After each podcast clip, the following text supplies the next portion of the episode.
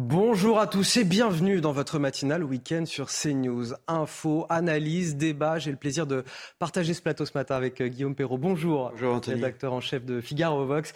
Et Michel Taube, fondateur du site Opinion International. Bonjour à vous. Bonjour à vous. Évidemment, une matinale largement consacrée à, à ce 19e jour de grève dans les raffineries totales. C'est toujours la galère pour vous pour faire le plein de carburant, alors que la CGT a reconduit toutes ces grèves dans les raffineries du groupe Total. Le gouvernement, lui, reste optimiste, souligne une amélioration sur certains sites.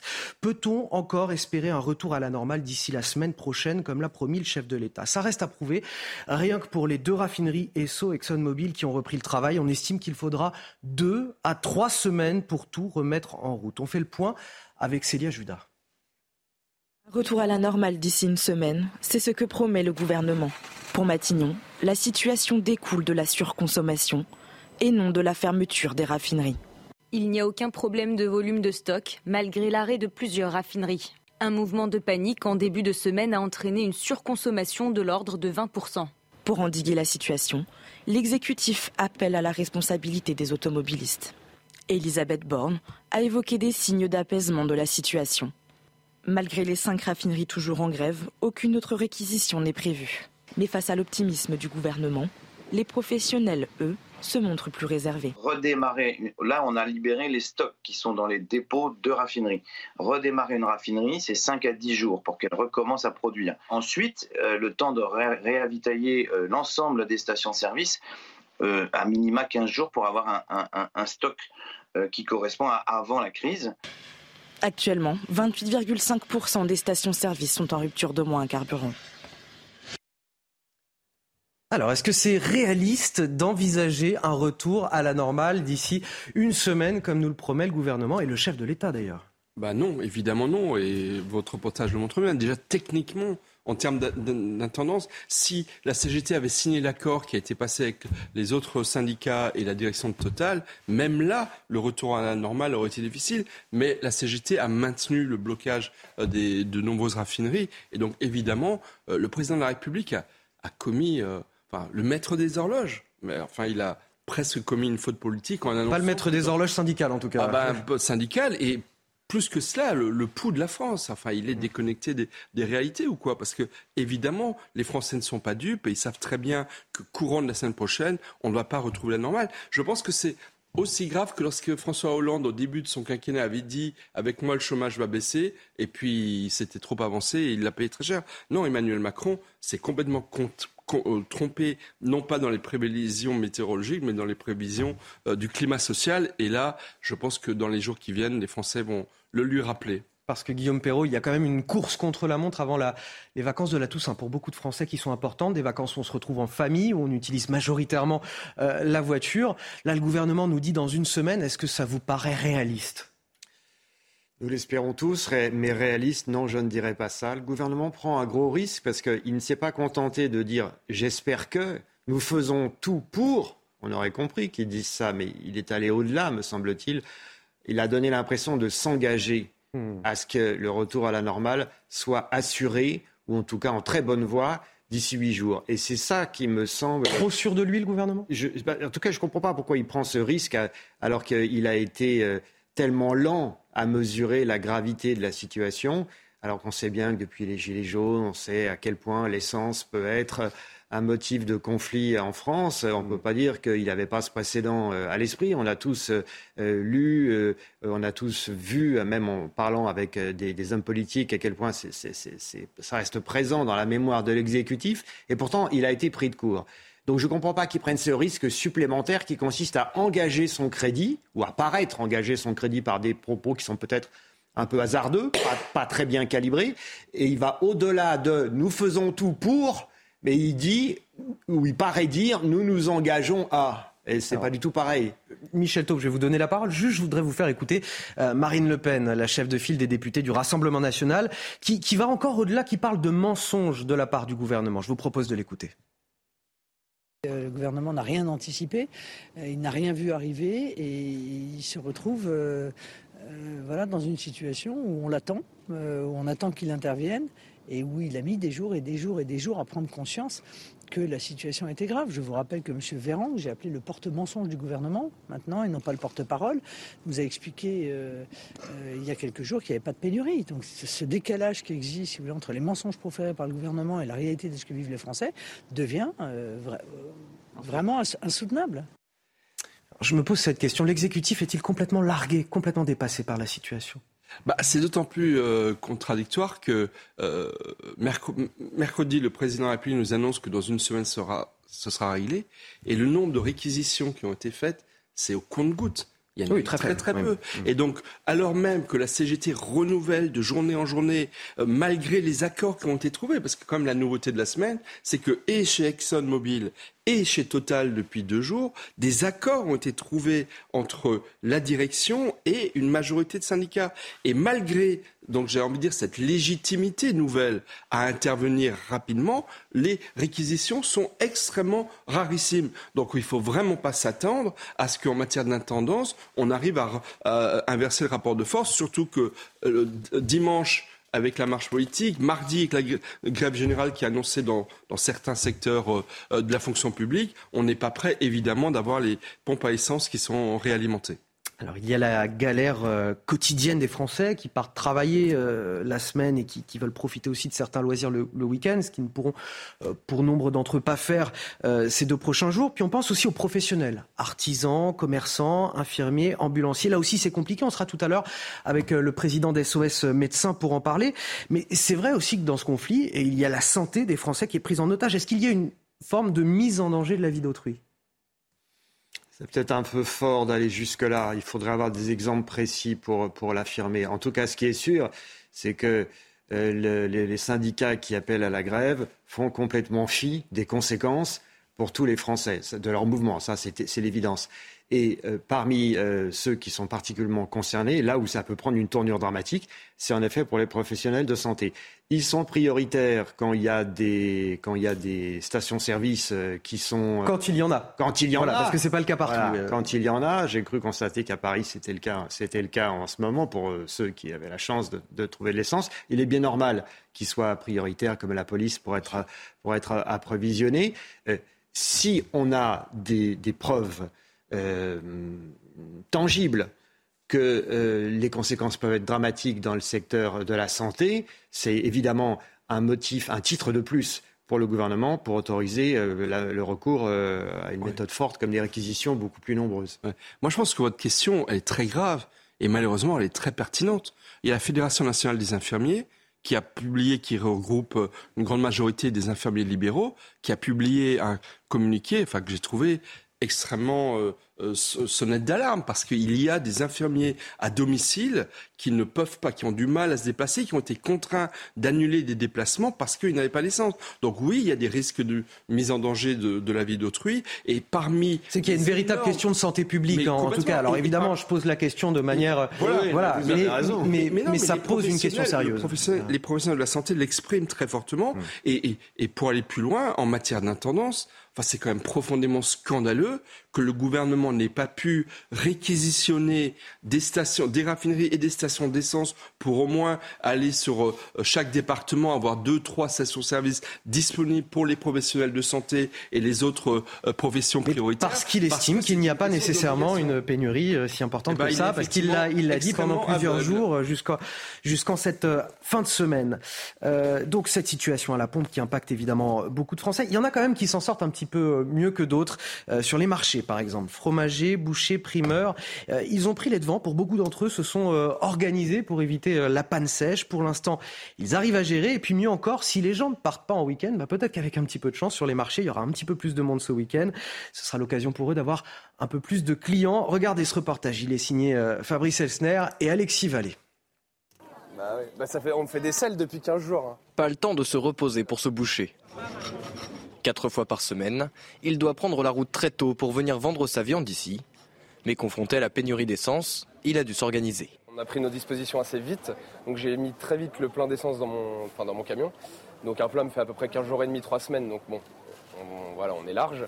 Après, on a privilégié de faire un jerrycan pour le camion, pour le travail, plutôt que de la voiture personnelle.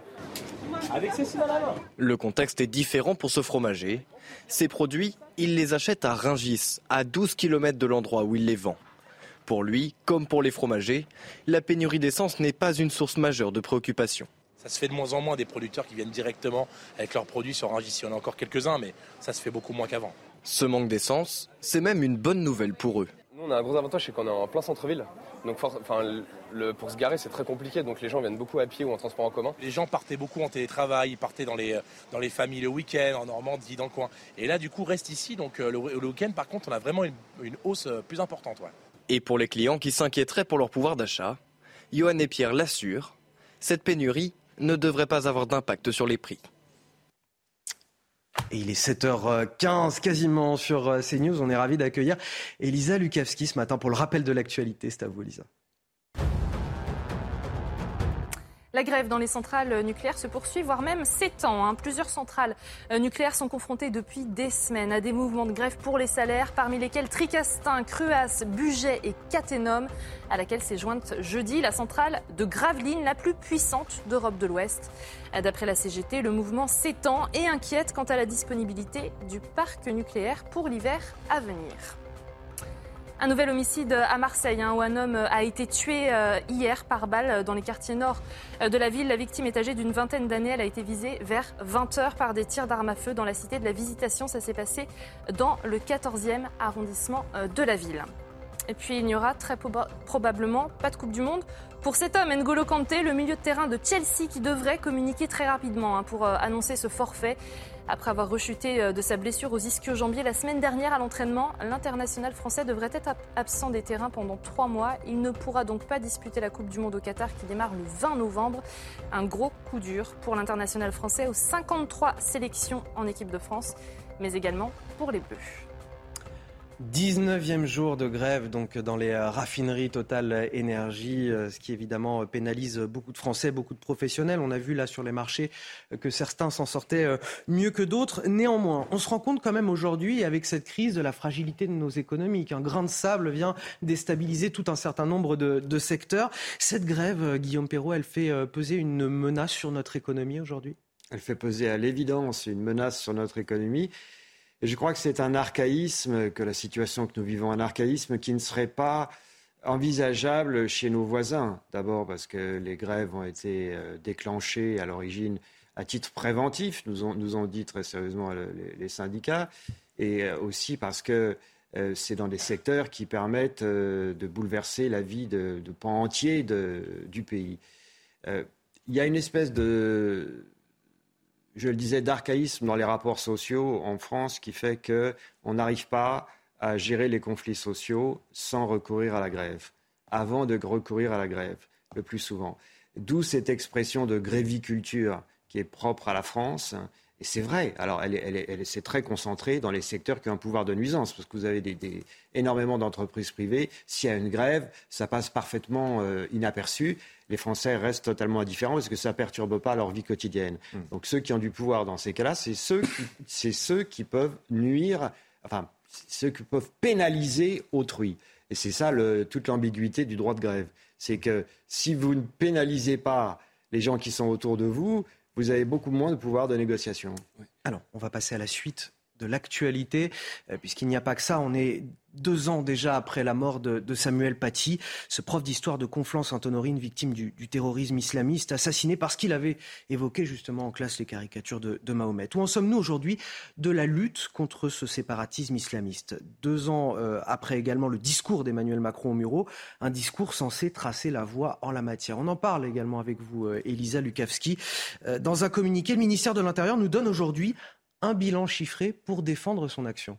En août 2021, le, gouvernement y promulguait hein, la loi séparatisme, une loi qui a permis un contrôle plus poussé des lieux de culte. À ce jour, sur le territoire, on recense 2623 mosquées et salles de prière islamistes. Parmi elles, 99 sont soupçonnés d'accueillir des prêches euh, séparatistes. Ces 99 lieux de culte, ils ont été contrôlés. Quand on regarde dans le détail, il ressort que 36 respectent les lois de la République, 24 ont été fermés, 8 ont rouvert après une mise en conformité, comme par exemple un changement d'imam ou de dirigeant, et 16 lieux de culte restent encore euh, fermés. Autre point de ce bilan de la loi euh, séparatisme, l'expulsion des étrangers radicalisés. Ils sont près de 800 à avoir été expulsés d'après le ministère de l'Intérieur. Le ministère de l'Intérieur qui fait également état de sept dissolutions d'associations hein, et de groupements euh, de faits islamistes depuis août 2021. Euh, La loi séparatisme qui a aussi permis de donner plus de pouvoir à l'État pour agir à l'échelle locale. Le préfet de l'Isère euh, a ainsi pu demander au juge administratif de suspendre la délibération du conseil municipal de Grenoble, souvenez-vous, de modifier le règlement intérieur hein, des piscines municipales qui permettait notamment le port du maillot de bain intégral, le fameux Burkini. Merci euh, Elisa pour ces euh, précisions. Et dans le même temps, de plus en plus de professeurs qui ont du mal à faire respecter la laïcité dans les écoles, des vidéos qui circulent pour inciter à porter le voile ou des tenues traditionnelles musulmanes à l'école, des profs qui sont aussi menacés. Euh, Michel Thau, malgré ce qui est fait, on semble dépassé. Oui, on est dépassé parce que la pression est très importante. Cette semaine, il y a eu deux villes dans lesquelles des, des, professeurs ont été menacés au nom justement de la commémoration de Samuel Paty. Et une des villes, c'est la petite ville de Tannes, près de Mulhouse, entre Mulhouse et Colmar. Moi, je suis alsacien, je connais bien Tannes. Et j'aimerais un tout petit peu insister là-dessus, parce que c'est symptomatique de ce qui se passe en France aujourd'hui. Tannes, c'est une petite ville perdue, pas perdue, mais dans une vallée alsacienne, tranquille, où on allait se promener. Et aujourd'hui, vous avez des faits d'islamisme radical qui viennent, en fait, euh, pourrir la vie des habitants de, de Tannes. Et ça, en France, c'est très important. C'est-à-dire, le ministre de l'Intérieur a raison de se prévaloir de fermeture de mosquées islamistes, de 800 expulsions. C'est bien, il faut faire des efforts. Mais quand même, la montée de l'islamisme est tellement importante dans notre pays que malheureusement, la réponse policière n'est pas à la hauteur. Et quant aux établissements scolaires, on pourrait rappeler les chiffres du ministère de l'Éducation nationale. Il y a eu plus de 900 signalements de faits de remise en question de la laïcité dans les établissements scolaires. Et donc, euh, à deux ans deux ans après euh, l'assassinat euh, tragique de Samuel Paty, franchement, on ne peut pas dire que la valeur laïcité progresse dans notre pays. Donc oui, effectivement, le, je pense que le bilan est, mitigé. Puis le référé laïcité de, la loi qui a, fait adopter Emmanuel Macron il y a, un an et demi n'a pas empêché à l'imam euh, d'échapper au joug de la police, de, de la justice française. Guillaume Perrault, il nous reste une minute il faut distinguer l'action du ministère de l'Intérieur sur le fondement de la nouvelle loi. Il a de quelques nouvelles armes, quelques nouveaux dispositifs législatifs sur lesquels s'appuyer. Il le fait, c'est très bien, bravo. Mais en effet, il y a une pression multiforme dans la société civile qui est beaucoup plus difficile à contrer parce qu'elle dépend avant tout du caractère et du courage de chacun, et il y a des gens plus exposés que d'autres. Les, les premiers exposés étant évidemment les professeurs dans leur classe, dans des, quartiers ou des villes où euh, ils sont les premiers aux avant-postes et où ils se sentent bien seuls. Vous restez avec nous euh, sur CNews. On va continuer dans un instant nos débats, nos analyses. On reviendra sur cette 19e euh, journée de, grève dans les raffineries totales. La CGT est-elle un syndicat irresponsable? Elle suscite en tout cas l'exaspération de beaucoup de Français. Écoutez cet automobiliste extrait du reportage qu'on va vous remontrer à 7h30 juste après la pause. Ils n'acceptent jamais rien. C'est toujours eux, si vous voulez, qui bloquent le pays. C'est inadmissible. On veut travailler, on veut pas d'aide, on veut pas de trucs, on n'est pas des assistés, mais il faut qu'ils arrêtent maintenant, ça suffit. Allez, de retour dans la matinale week-end, on est ravis de vous accueillir si vous nous rejoignez. Bon réveil à tous. Je suis toujours avec euh, Guillaume Perrault et Michel Taub pour décrypter, analyser l'actualité. Nous a rejoint sur ce plateau Harold Iman, notre spécialiste des questions internationales, puisqu'à la fin de cette édition, on parlera notamment de la situation en Ukraine. Les titres de votre journal de 7h30. Le calvaire à la pompe est loin d'être fini pour les Français et ce matin, les regards se tournent vers la CGT. Son attitude est-elle irresponsable? Le syndicat qui n'est pourtant pas majoritaire a quitté la table des négociations, refusé l'augmentation de 7% des salaires proposés par Total, reconduit la grève et appelle désormais à un mardi noir dans tous les secteurs. Vous verrez dans un instant l'exaspération de nombreux Français. Quand les pénuries accentuent les inégalités territoriales, dans certaines zones rurales, on ne compte qu'une seule station essence pour 12 communes. Faire le plein relève alors de la chasse au trésor. Notre reportage à suivre dans l'Ariège avec Jean-Luc Thomas. Deux ans après la mort de Samuel Paty, la lutte contre le séparatisme islamiste semble encore loin de porter ses fruits. Alors que les atteintes à la laïcité se multiplient depuis un an dans les écoles, les collèges et les lycées, des professeurs sont encore et toujours menacés. L'un d'entre eux témoigne aujourd'hui courageusement, à visage découvert pour CNews, son récit dans un instant. Et oui, ce 19e jour de grève euh, mené par la CGT dans les raffineries Total Énergie, la CGT qui a quitté la table des négociations avec perte et fracas, alors même que Total a consenti à une augmentation de 7% des salaires dès le mois de novembre, ainsi qu'à une prime allant de 3 à 6 000 euros. L'accord a même été signé par les syndicats majoritaires comme la CFDT et la CFECGC. Alors ma question ce matin, la CGT est-elle irresponsable? En tout cas, elle en agace plus d'un chez les automobilistes. Le reportage est signé Jeanne Cancard, Antoine Durand et Charles Baget avec le récit d'Alexis Vallée. La colère monte contre la CGT. Les automobilistes, qui patientent parfois plusieurs heures pour faire le plein d'essence, ne comprennent pas que la grève continue. Ça fait 50 ans, ils n'ont jamais rien existé, enfin, ils acceptent jamais rien. C'est toujours eux, si vous voulez, qui bloquent le pays. C'est inadmissible. Je peux les comprendre, mais à un moment donné, quand on donne un peu, il va falloir qu'ils acceptent le peu qu'on a donné parce que dans toutes les entreprises, c'est la même chose. Hein. Euh, nous, on veut travailler, on veut pas d'aide, on veut pas de trucs, on n'est pas des assistés, mais il faut qu'ils arrêtent maintenant, ça suffit. Cet automobiliste craint même une répercussion sur son porte-monnaie. On va débloquer quelques millions, on va leur donner des sous pour avoir l'augmentation qu'ils demandent. Ils vont les récupérer chez nous en augmentant l'essence. Quelque part, c'est nous qui subissons la grève et c'est nous qui allons payer si vous voulez, ce que les grévistes euh, demandent. Mais tous ne sont pas d'accord et soutiennent la démarche de la CGT. S'ils sont en grève, pourquoi ils sont en grève? Il y a bien une raison. quand on a des dividendes, autant que, que Total le fait, mais il faut quand même euh, il faut partager. Moi, je les comprends. Selon le gouvernement, les tensions devraient perdurer encore quelques jours. Mais il ajoute qu'une fois que le travail aura repris, un délai inévitable sera nécessaire pour remettre en place les chaînes d'approvisionnement. Alors on entend bien que Total Energy a fait euh, plus de 10 milliards d'euros de bénéfices au premier semestre. On l'entend évidemment. Néanmoins, il y a eu des propositions avancées, des négociations, et la CGT qui claque la porte. Est-ce que c'est irresponsable de sa part? Oui, c'est irresponsable, mais il ne faut pas être dupe. Il y a des élections confédérales, euh, pardon, interprofessionnelles dans la fonction publique. 5 millions et demi de Français fonctionnaires qui vont devoir voter le 8 décembre pour les élections professionnelles. Et en fait, si vous voulez, il y a un bras de fer entre la CGT d'un côté, la CFDT, FO et d'autres forces syndicales pour savoir qui va gagner ces élections. Donc là, vous nous dites qu'en fait, les Français sont pris au piège d'un bras de fer syndical. Hein, la CGT est en perte de vitesse, c'est ça la réalité. Et en fait, c'est un peu un qui tout double, c'est un peu un vatou que joue euh, Martinez.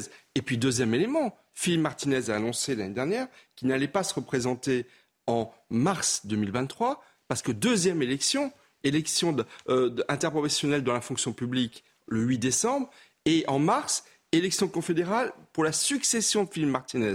Et lui, il a sa candidate, il veut que ce soit une femme, Marie Buisson, mais en interne, il y a des tensions très fortes. Donc les Français sont effectivement aujourd'hui les dindons de l'infarce d'une surenchère politicienne et idéologique interne à la CGT, où ce qui se joue, c'est la prise de pouvoir de, la direction de la CGT dans les mois et les, et les années qui viennent. Voilà ce qui se passe aujourd'hui euh, en coulisses, j'ai envie de dire, de ce mouvement social. Guillaume Perrault, elle représente beaucoup de monde, la CGT Elle a représenté dans le passé beaucoup de monde pendant les Trente Glorieuses.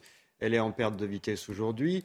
Elle a toujours eu une ligne plus dure, plus lutte des classes, plus clash que la CFDT ou la CFTC, évidemment, qui sont dans une logique réformiste. Donc il y a une différence de culture. Il y a aussi un paradoxe, c'est que ces dernières décennies, comme la désindustrialisation a été très spectaculaire en France, qui a, moins d'usines, qui a moins d'emplois industriels, la CGT a été obligée de s'assouplir dans certains secteurs, dans certains secteurs très concurrentiels avec beaucoup de chômage. Vous avez la CGT qui signe des accords d'entreprise en nombre important. C'est pas très connu, c'est pas très connu, mais c'est quand même un changement de culture. Par contre, là où ils conservent un pouvoir de nuisance, et là on a un cas absolument caricatural, ils retrouvent leurs vieux réflexes, leurs vieux démons qui consistent à être euh, complètement manichéens, même si on entend, euh, on entend les faits, les dividendes, tout ça. la, CGT euh, qui, qui, dénonce par ailleurs la connivence des autres syndicats avec le gouvernement, notamment la CFDT de, de, Laurent Berger. Écoutez ce représentant de la raffinerie de Donge en Loire-Atlantique, où la CGT là est majoritaire dans cette raffinerie et qui appelle à une grève générale, à un mardi noir. Nous appelons à une généralisation du mouvement de grève à partir de mardi dans ce pays.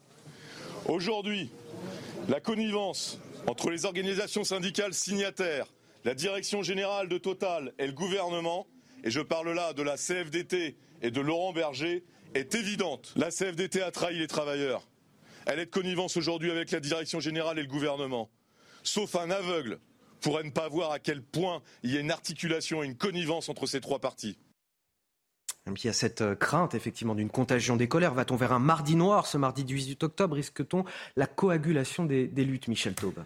Euh, J'aimais bien le titre du Parisien euh, hier ou ce matin, Mélenchon qui joue à qui tout double. Et je pense que c'est un peu la même chose pour Martinez et pour la CGT. Effectivement, ils ont réussi à faire monter la pression. Euh, je ne pense pas que ce soit populaire pour les Français à cause des effets sur la pompe et des nuisances quotidiennes que cela entraîne. Mais quand même, dimanche, la grande marche sera-t-elle grande? Ça, on le saura euh, à Paris. Euh, mardi, il y a une grève générale qui est annoncée dans certains secteurs de la fonction publique, parce que c'est quand même surtout les secteurs publics qui sont touchés. Dans le privé, mmh. on n'a pas les moyens de faire grève tous les jours, comme c'est actuellement le cas. Donc effectivement, il y a un bras de fer, il y a une tentative totalement assumée totalement assumé par les dirigeants de LFI, par des syndicalistes comme celui que vous avez, que, l'on vient d'entendre, de dire on veut grosso modo que ça prenne et que ce soit, euh, j'ai envie de dire, la troisième mi-temps euh, de l'élection présidentielle et des élections législatives. Après, est-ce que ça va marcher? Euh, Je pense que c'est pas gagné malgré tout. Alors, avant de vous donner la parole, Guillaume Perrault, je voudrais qu'on rejoigne Inès Alicane, notre reporter. Inès, on, est aux côtés, des Français tout au long de cette semaine pour voir les, difficultés qu'ils rencontrent à la pompe. Vous êtes avec un chauffeur de taxi ce matin. Tout à fait. Alors, euh, ce que je peux vous dire dans cette station essence, eh bien, c'est que la file d'attente, euh, elle s'étend sur 300 mètres à peu près. C'est une station euh, essence qui est ouverte 24, qui est ouverte 24 heures sur 24. Alors, c'est relativement fluide. Certains nous confiaient aussi être venus tôt ce matin pour espérer trouver du gasoil. C'est le cas de Rachid. Bonjour. Bonjour. C'est ce que vous nous disiez. Hein. Vous, étiez, vous êtes venu ce matin pour. Voilà, ça fait voilà exactement comme tous les jours. donc, je suis là aujourd'hui. Je suis arrivé presque là. Une, 25 à 30 minutes. Là, de... là je trouve aujourd'hui, ça va pas pour les jours d'avant. Parce que les jours d'avant, ça m'arrivait de faire 2 heures à 3 heures d'attente. Hein. Quand j'habite pas loin d'ici, donc euh, c'est pour ça que je, je commence toujours pas ici. Voilà. Ça fait combien de temps que vous attendez là à peu près? Euh, Là, ça fait une trentaine de minutes à peu près. Et vous avez utilisé les applications aussi? Voilà, heureusement, entre les, il y a le forum taxi euh, et entre collègues. Voilà, en général, on s'appelle entre collègues, on, on, donne des infos voilà, entre nous. Voilà. Merci beaucoup Rachid, bonne journée. Alors cette station, elle vient d'être réapprovisionnée de 37 000 litres de gasoil ce matin, puisqu'on ne trouve en fait que du gasoil dans cette station essence. Elle fait partie d'ailleurs des 28% de stations essence euh, service en rupture partielle de stock. Euh, ici, donc, euh, on ne trouve que du gasoil pour l'instant. L'île de France, on le rappelle, fait partie des trois régions les plus touchées par cette pénurie de carburant, avec 37% des stations essence en rupture d'au moins un carburant. Merci Inès, merci également à Pierre-François Altermat qui est derrière la caméra. Euh, tous les deux, vous nous ferez vivre hein, tout au long de cette matinale les galères que vivent les Français en ce moment et depuis déjà euh, de nombreux jours. Euh, Guillaume Perrault, je parlais justement du, risque de contagion mardi prochain. Là, on a la galère à la pompe, mais est-ce que à partir de mardi, on risque d'avoir des galères dans les gares SNCF, dans les métros parisiens ou les métros d'autres villes de France? C'est possible et ça serait absolument odieux pour euh, les Français qui seraient pris en otage. On est bien obligé d'employer cette expression, même si elle est un peu brutale, pris en otage par, euh, par ce conflit social. Moi, ce que j'observe, c'est le, le, le, décalage entre le vocabulaire euh, presque guerrier, si vous voulez, enfin de, de, conflit du syndicaliste CGT et puis ce que vivent les Français qu'on vient de voir. on a eu un syndicaliste de la CGT qui nous a dit que la CFDT était, je cite, de connivence avec le gouvernement parce qu'ils avaient tout simplement ils avaient signé un accord. Mais depuis quand un compromis C'est ça. Depuis quand un compromis est une compromission? Pourquoi est-ce qu'on assimile un compromis à une compromission? C'est pas du tout la même chose. C'est aussi l'objectif du syndicalisme que d'arriver à des euh, bah, normalement normalement euh, en tout cas l'esprit l'esprit je crois d'un syndicat responsable dans une démocratie mature et adulte consiste à ce que tout le monde se mette autour de la table, négocie, on arrive à un compromis, il n'est pas satisfaisant vraiment à 100% pour aucune des parties, ça s'appelle un compromis c'est chacun lâche quelque chose. C'est comme ça qu'on arrive à, passer un accord et on avance comme ça. Si on a une vision complètement manichéenne et binaire en disant il y a les bons, les méchants, euh, nous sommes les purs, les autres sont des, sont des misérables compromis avec le grand patronat euh, et ses esclaves qui sont au gouvernement. Là, c'est sûr, ça va, pas, ça va mal se passer. On, rappelle qu'il y avait 71% des Français, selon un sondage CSA pour CNews, hein, qui désapprouvaient la poursuite de la grève ce jeudi. C'était avant même la décision, l'accord qui a été trouvé en tout cas avec la CFE-CGC et la CFDT. Oui, et puis c'est d'autant plus euh, injuste que la CFDT, Laurent Berger, par exemple, a dit sur le dossier sur les retraites qu'il ne suivrait absolument pas du tout les préconisations du gouvernement. Donc c'est vraiment, effectivement, c'est totalement euh, inexact ce que disait ce, représentant syndical. Euh, je pense véritablement, encore une fois, qu'il y a une surenchère idéologique politique, politicienne quasiment de la part de la CGT qui, encore une fois, en vue des prochaines élections professionnelles, veut essayer de, sauver la mise parce qu'encore une fois, c'est un syndicat qui est en perte de vitesse et on sait très bien que quand on est en perte de vitesse, on a tendance à se radicaliser pour pouvoir essayer de sauver la donne. Résultat, les Français sont pris en otage et, et ne peuvent que désapprouver ce, ces, réactions. Une situation difficile pour tout le monde, que ce soit dans les villes ou, dans nos régions, euh, notamment hein, pour ceux qui habitent les, les, milieux ruraux. Trouver du carburant relève de la chasse au trésor. Dans l'Ariège, par exemple, il n'y a parfois qu'une station essence pour une dizaine de communes. Regardez ce reportage de Jean-Luc Thomas, on en discute juste après. Des voitures qui attendent pour être servies. Cette station-service est la seule au milieu de 12 communes autour de Sainte-Croix-Volvestre, au cœur de l'Ariège. La raréfaction du carburant réveille les craintes, change les habitudes des habitants. On fait attention, quoi. on essaye de pas trop dépenser, quoi, de ne pas trop rouler. Il faudrait pas que, ça dure trop trop longtemps maintenant, cette histoire, bien entendu. On fait le moins de trajets possible, euh, juste l'essentiel, quoi, aller faire les courses et puis après on se cantonne à rester un peu à la maison. En début de semaine prochaine, ça peut poser, poser davantage de soucis parce qu'on ne sait pas tellement comment on va faire si on ne trouve pas euh, d'essence dans les, euh, dans les prochains jours. Depuis une semaine, trouver du carburant en milieu rural se rapproche de la quête du Graal. C'est un peu euh, la chasse au trésor. La crise est réelle. Nous devons faire depuis Sainte-Croix-Volvestre 20 minutes de trajet pour aller à Saint-Giron, un quart d'heure pour aller à Caser en Haute-Garonne, sans avoir la certitude que les cuves seront pleines. Il existe dans la commune un transport à la demande, un ramassage scolaire. La voiture reste malgré tout la seule solution pour se déplacer facilement pour les 650 habitants. Et là encore, Guillaume Perrault, il y a une inégalité, c'est-à-dire qu'on euh, a l'impression que ce sont un petit peu toujours les mêmes qui paient, la France périphérique, les milieux ruraux, les plus modestes, ceux qui n'ont pas d'autre choix que d'utiliser la voiture.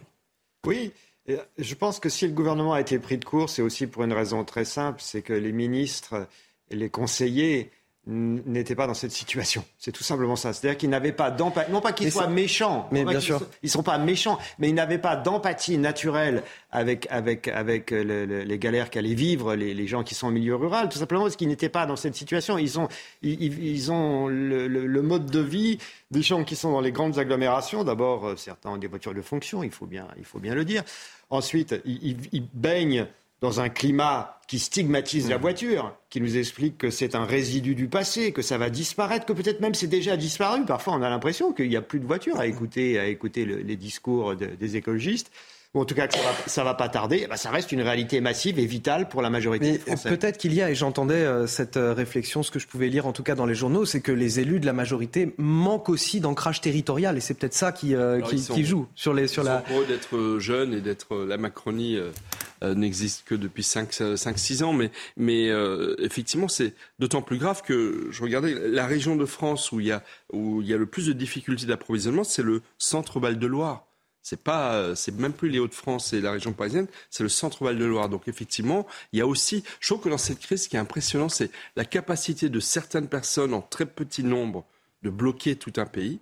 Et le fait que, au niveau de la géographie et de l'impact géographique d'une telle crise, effectivement, cela touche euh, des territoires reculés. Et je pense que ça doit aussi amener euh, nos grands planificateurs, hein, euh, François Bayrou et Monsieur Planification en chef de, la République française, de peut-être de réfléchir à une réorganisation de, la répartition territoriale des dépôts d'essence pour pouvoir effectivement s'occuper des Français qui vivent sur l'ensemble du territoire.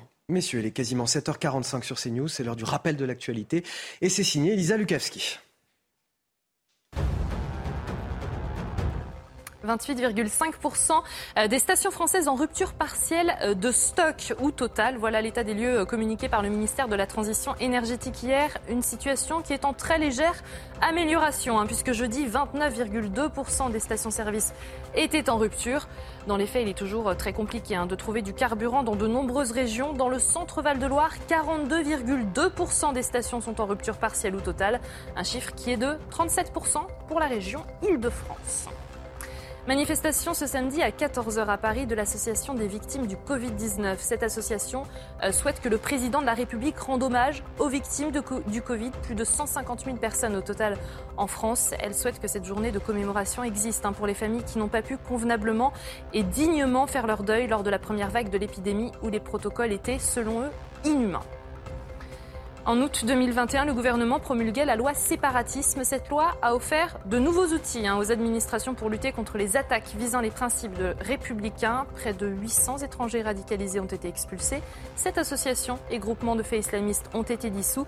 Et sur les 2623 mosquées et salles de prière du territoire, 99 soupçonnés d'accueillir des prêches séparatistes ont été contrôlés. Et justement, puisque vous parlez de, séparatisme, Elisa, ce témoignage ce matin sur CNews, deux ans après la mort de Samuel Paty, alors que les atteintes à la laïcité se multiplient, des professeurs sont encore et toujours menacés dans les collèges et les lycées. On vous parle ce matin de ce professeur d'histoire en Gironde, menacé par une mère de famille. Il témoigne aujourd'hui courageusement à visage découvert. Le reportage est signé Antoine Estève, Jérôme Rampenou avec le récit d'Augustin Donadieu. Les faits remontent au mois de décembre 2020, deux mois après l'assassinat de Samuel Paty. Stéphane Didier, alors professeur en zone d'éducation prioritaire, remarque le comportement suspect d'une de ses élèves. Lors d'un devoir, la collégienne refuse de répondre aux questions qui portent sur le Troisième Reich. L'enseignant lui demande alors des explications. Mais 48 heures plus tard, la mère de la jeune fille demande à rencontrer le professeur. Elle m'a attaqué verbalement directement en me disant que j'étais un, un professeur raciste, islamophobe. Elle m'a rappelé de ne pas oublier et de surtout de, de, bien comprendre ce qui était arrivé à Samuel Paty. C'est clair, le message il est extrêmement clair. Stéphane Didier regrette l'absence de soutien de son proviseur après cet événement. Euh, il m'a complètement lâché euh, au niveau, euh, au niveau de, de, ce qui s'était passé. Quoi. Il m'a absolument pas soutenu. Surtout pas de vague. Surtout pas de vague. Il voulait pas de vague autour de cette histoire. Cet incident l'a plus que jamais déterminé à défendre la laïcité. J'ai décidé de, si vous voulez, de, de parler à visage découvert pour montrer que je n'ai pas peur. Euh, les islamistes euh, ne cherchent qu'une chose, ils veulent nous faire peur. La laïcité, la liberté d'expression, ce sont ça va au-delà des valeurs. Ce sont des combats à mener. Stéphane Didier a depuis changé d'établissement et de région. Comment ne pas avoir peur de témoigner? Comment ne pas avoir peur de signaler ces atteintes à la laïcité quand on voit que les directions d'établissement ne soutiennent pas ces, euh, professeurs? Mais malheureusement, il y a un climat de peur. C'est pour ça qu'il faut réagir. C'est pour ça qu'il faut absolument rien laisser passer. Je salue le courage de, euh, de ce professeur parce qu'ils ne sont pas nombreux euh, à oser témoigner. rien que cette semaine, encore une fois, dans plusieurs villes de France, des profs ont été menacés mmh. parce que hier, vendredi et lundi, normalement, dans toutes les écoles de France, il doit y avoir un hommage à Samuel Paty. Je sais déjà que dans certains établissements scolaires, j'en connais au moins trois, où il n'a pas encore été décidé de ce qui va être fait. Donc ça va être trop tard pour lundi, ça va être fait courant de la semaine. Mais parce qu'il y a des hésitations, parce qu'il euh, y a des interrogations, parce que peut-être que l'État ne les soutient pas assez, et c'est fort dommage. C'est fort dommage. Guillaume Perrault, un dernier mot là-dessus. La seule réponse euh, possible, c'est une application. D'abord, c'est le courage individuel, comme celui de ce professeur. Rien ne pourra jamais remplacer ce courage individuel, mais il ne suffit pas. Il faut un, investissement, une mobilisation massive du ministère de l'Éducation nationale, des rectorats. Or, il y a une culture du pas de vague. Quand on quitte les discours euh, officiels du ministre pour examiner la vie quotidienne du ministère. Il y a une culture du pas de vague, pas de, scandale qui, est plus forte que tout. Et une augmentation des signalements, en tout cas dans les écoles, pour port de tenue et accessoires religieux. 904 signalements au, deuxième trimestre contre 627 au trimestre précédent. Avec Harold Iman ce matin, un, mot sur la situation en Ukraine. Après huit mois de guerre et malgré euh, les revers de l'armée russe, ces mots lunaires de Vladimir Poutine, Harold, euh, qui estime faire tout comme il faut en Ukraine, un autosatisfait qu'il a fait hier devant la presse au Kazakhstan à l'issue d'un sommet régional. Voilà, il a dit euh, ce qui se passe en Ukraine n'est pas agréable, pour dire le moins, mais j'ai agi de manière correcte, comme il faut. Et il ajoute qu'il a ordonné la suspension des frappes russes massives, car la plupart des cibles ont été touchées, dit-il, et qui ne cherchaient pas à détruire l'Ukraine. C'est plutôt une bonne nouvelle. Vladimir Poutine a quand même ajouté qu'il engagerait des pourparlers avec le gouvernement ukrainien, mais pas du tout de conditions, c'est vague, mais pas de discussion avec Joe Biden pour l'instant. Et ceci alors que Joe Biden autorise euh, 725 millions euh, d'aides supplémentaires en armement et en aide militaire à l'Ukraine. Donc euh, voilà, il a fait une espèce de sortie lunaire, comme vous dites, mais ça n'a pas vraiment fait bouger les lignes. Mais ça a ouvert une petite fenêtre, peut-être. On parle de pourparler et non plus de guerre nucléaire. À, la fois lunaire et, pas forcément très surprenante. Merci à Harold Iman pour toutes ces euh, précisions. On arrive à la fin de, ce journal. On va parler euh, du sport avec de la Ligue 1, Strasbourg face à Lille. Victoire du LOSC, 3-0. Regardez CNews Chronique Sport avec Colissimo Facilité, la solution d'affranchissement en ligne dédiée aux professionnels pour simplifier les envois et suivi de colis. Lille enchaîne enfin en Ligue 1 après Lens. À domicile, le LOSC s'exporte cette fois-ci à Strasbourg avec une ouverture du score sur penalty. La faute de Le Marchand sur Ismaili et c'est Jonathan David qui transforme. Ça fait 4 matchs d'affilée que le Canadien marque. C'était déjà sur penalty d'ailleurs dimanche dernier dans le derby face à Lens. Les Lillois s'assurent la victoire en deuxième période, toujours grâce à Jonathan David, bien placé sur ce centre de Timothy Weah. Ça fait 9 buts pour lui cette saison. Et puis Rémi Cabella pour le troisième but, encore servi par Weah. 3-0 donc score final, deuxième succès d'affilée, c'est tout simplement une première pour Lille cette saison en championnat, une première même depuis mars dernier. C'était CNews Chronique Sport avec Colissimo Facilité, la solution d'affranchissement en ligne dédiée aux professionnels pour simplifier les envois et suivi de colis. Ils ont mené avec moi tambour matin cette euh, première partie de, de, matinale. Guillaume Perrault et Michel Thaume, merci à vous d'avoir participé à, à, ce début d'émission. Harold Iman, on vous retrouvera dans le courant euh, de la matinale pour évoquer évidemment la situation en Ukraine. Vous restez avec nous dans quelques minutes, toujours ce 19e jour de grève dans les raffineries et des difficultés pour tous les Français, notamment pour les professionnels de santé. On sera dans quelques minutes en direct avec le président d'SOS Médecins.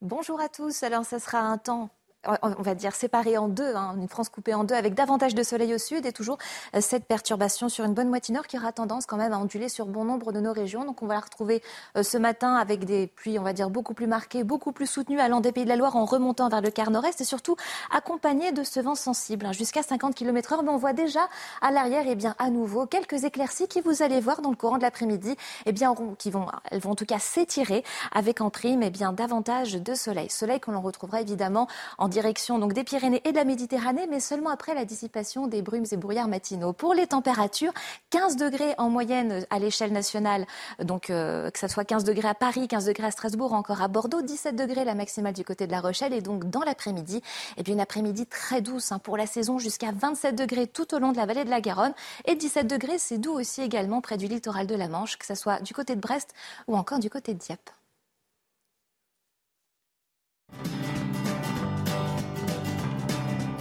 Vous avez regardé votre programme avec Picolinos.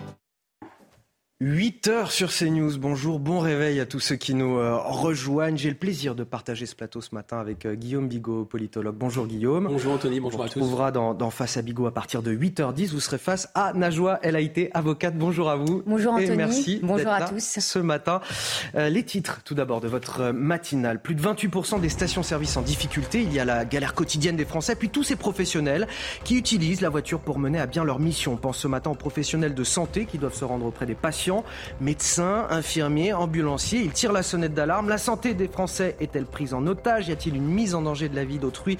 On en parle dans un instant avec Jean-Christophe Masseron, président d'SOS Médecins France. Ne partez pas trop loin ce week-end. Un 19e jour de grève dans les raffineries totales, c'est toujours la galère pour faire le plein de, de carburant. Peut-on encore espérer un retour à la normale la semaine prochaine avant les vacances de la Toussaint? Alors même que plusieurs syndicats nous promettent une grève générale mardi prochain. L'exécutif nous assure que oui. Le gouvernement voit-il le mur dans lequel on fonce? C'est la question que je vais vous poser sur ce plateau ce matin. Deux ans après la mort de Samuel Paty, la lutte contre le séparatisme islamiste semble encore loin de porter ses fruits. Alors que les atteintes à la laïcité se multiplient depuis un an dans les écoles, les collèges et les lycées, des professeurs sont encore et toujours menacés. L'un d'entre eux témoigne aujourd'hui courageusement, à visage découvert pour CNews, son récit dans le courant de cette matinale. Et on commence donc avec ce 19e jour de grève dans les raffineries euh, Total Énergie. 28,5% des stations françaises qui sont en difficulté. Il y a la galère quotidienne des Français qui partent travailler la semaine ou qui veulent profiter euh, pour certains des loisirs le week-end. Puis on pense aussi aux professionnels, euh, les artisans, les commerçants, les infirmiers, les ambulanciers. Là aussi, c'est très compliqué pour eux. Nous sommes justement avec Jean-Christophe Masseron. Bonjour, vous êtes président d'SOS Médecins. vous nous dites aujourd'hui qu'il y a urgence pour les professions de santé? Oui, oui, il y a urgence pour les professions de santé. Il y a urgence surtout pour les, patients que nous prenons en charge quotidiennement. Euh, les difficultés d'approvisionnement sont, importantes euh, en Ile-de-France ou, dans, le nord de la France ou dans les grandes métropoles en général depuis une bonne dizaine de jours avec des, des files d'attente à la pompe qui sont euh, intolérable pour les, professionnels de santé qui ont besoin de se déplacer euh, de jour comme de nuit, euh, de, manière parfois rapide pour, prendre en charge les, patients. Et là, je, redoute des difficultés pour, certains de, mes confrères, pour les infirmières, pour toutes les personnes qui, qui, viennent en, aide aux, plus fragiles d'entre nous. Ça commence à être très problématique. Est-ce que vous avez le sentiment que la santé des Français, quelque part, est prise en otage, qu'il y a une forme de mise en danger de la vie d'autrui avec cette grève?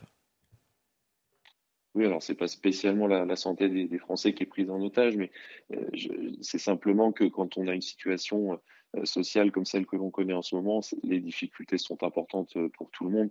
on voit bien que la, situation est compliquée en France actuellement, et là il y a, il y a une acutisation à cause de cette pénurie. effectivement, moi, pour ce qui est de ma partie à moi, la santé des, Français, je, suis inquiet puisque euh, quand on ne peut pas déplacer des professionnels pour surveiller des, personnes qui ont des soins, des soins lourds à la maison, qui ont besoin de surveillance, pour tout simplement la prise en charge des, urgences médicales, ça pose d'importants problèmes. Et il y a effectivement une mise en danger euh, d'autrui. Est-ce qu'il faut, euh, je ne sais pas, réquisitionner des stations, faire des files d'attente spéciales, ou en tout cas davantage, parce que c'est fait en, certains lieux. Qu'est-ce que, vous attendez comme action de la part du gouvernement pour faciliter justement ces professions de santé à aller vers les patients qui en ont le plus besoin?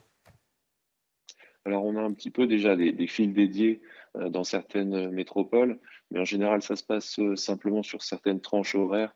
C'est assez compliqué à, mettre en œuvre. On aimerait bien des réquisitions plus, euh, plus ferme euh, de la part des préfets, avec des, des stations réellement dédiées aux professions, aux, professions prioritaires, euh, de façon à ce qu'on puisse plus facilement s'approvisionner. Là, sur, sur des tranches horaires très courtes, euh, c'est pas suffisant. On a, on a des, des, attentes à la pompe très importantes et puis des, des tensions, de l'agressivité.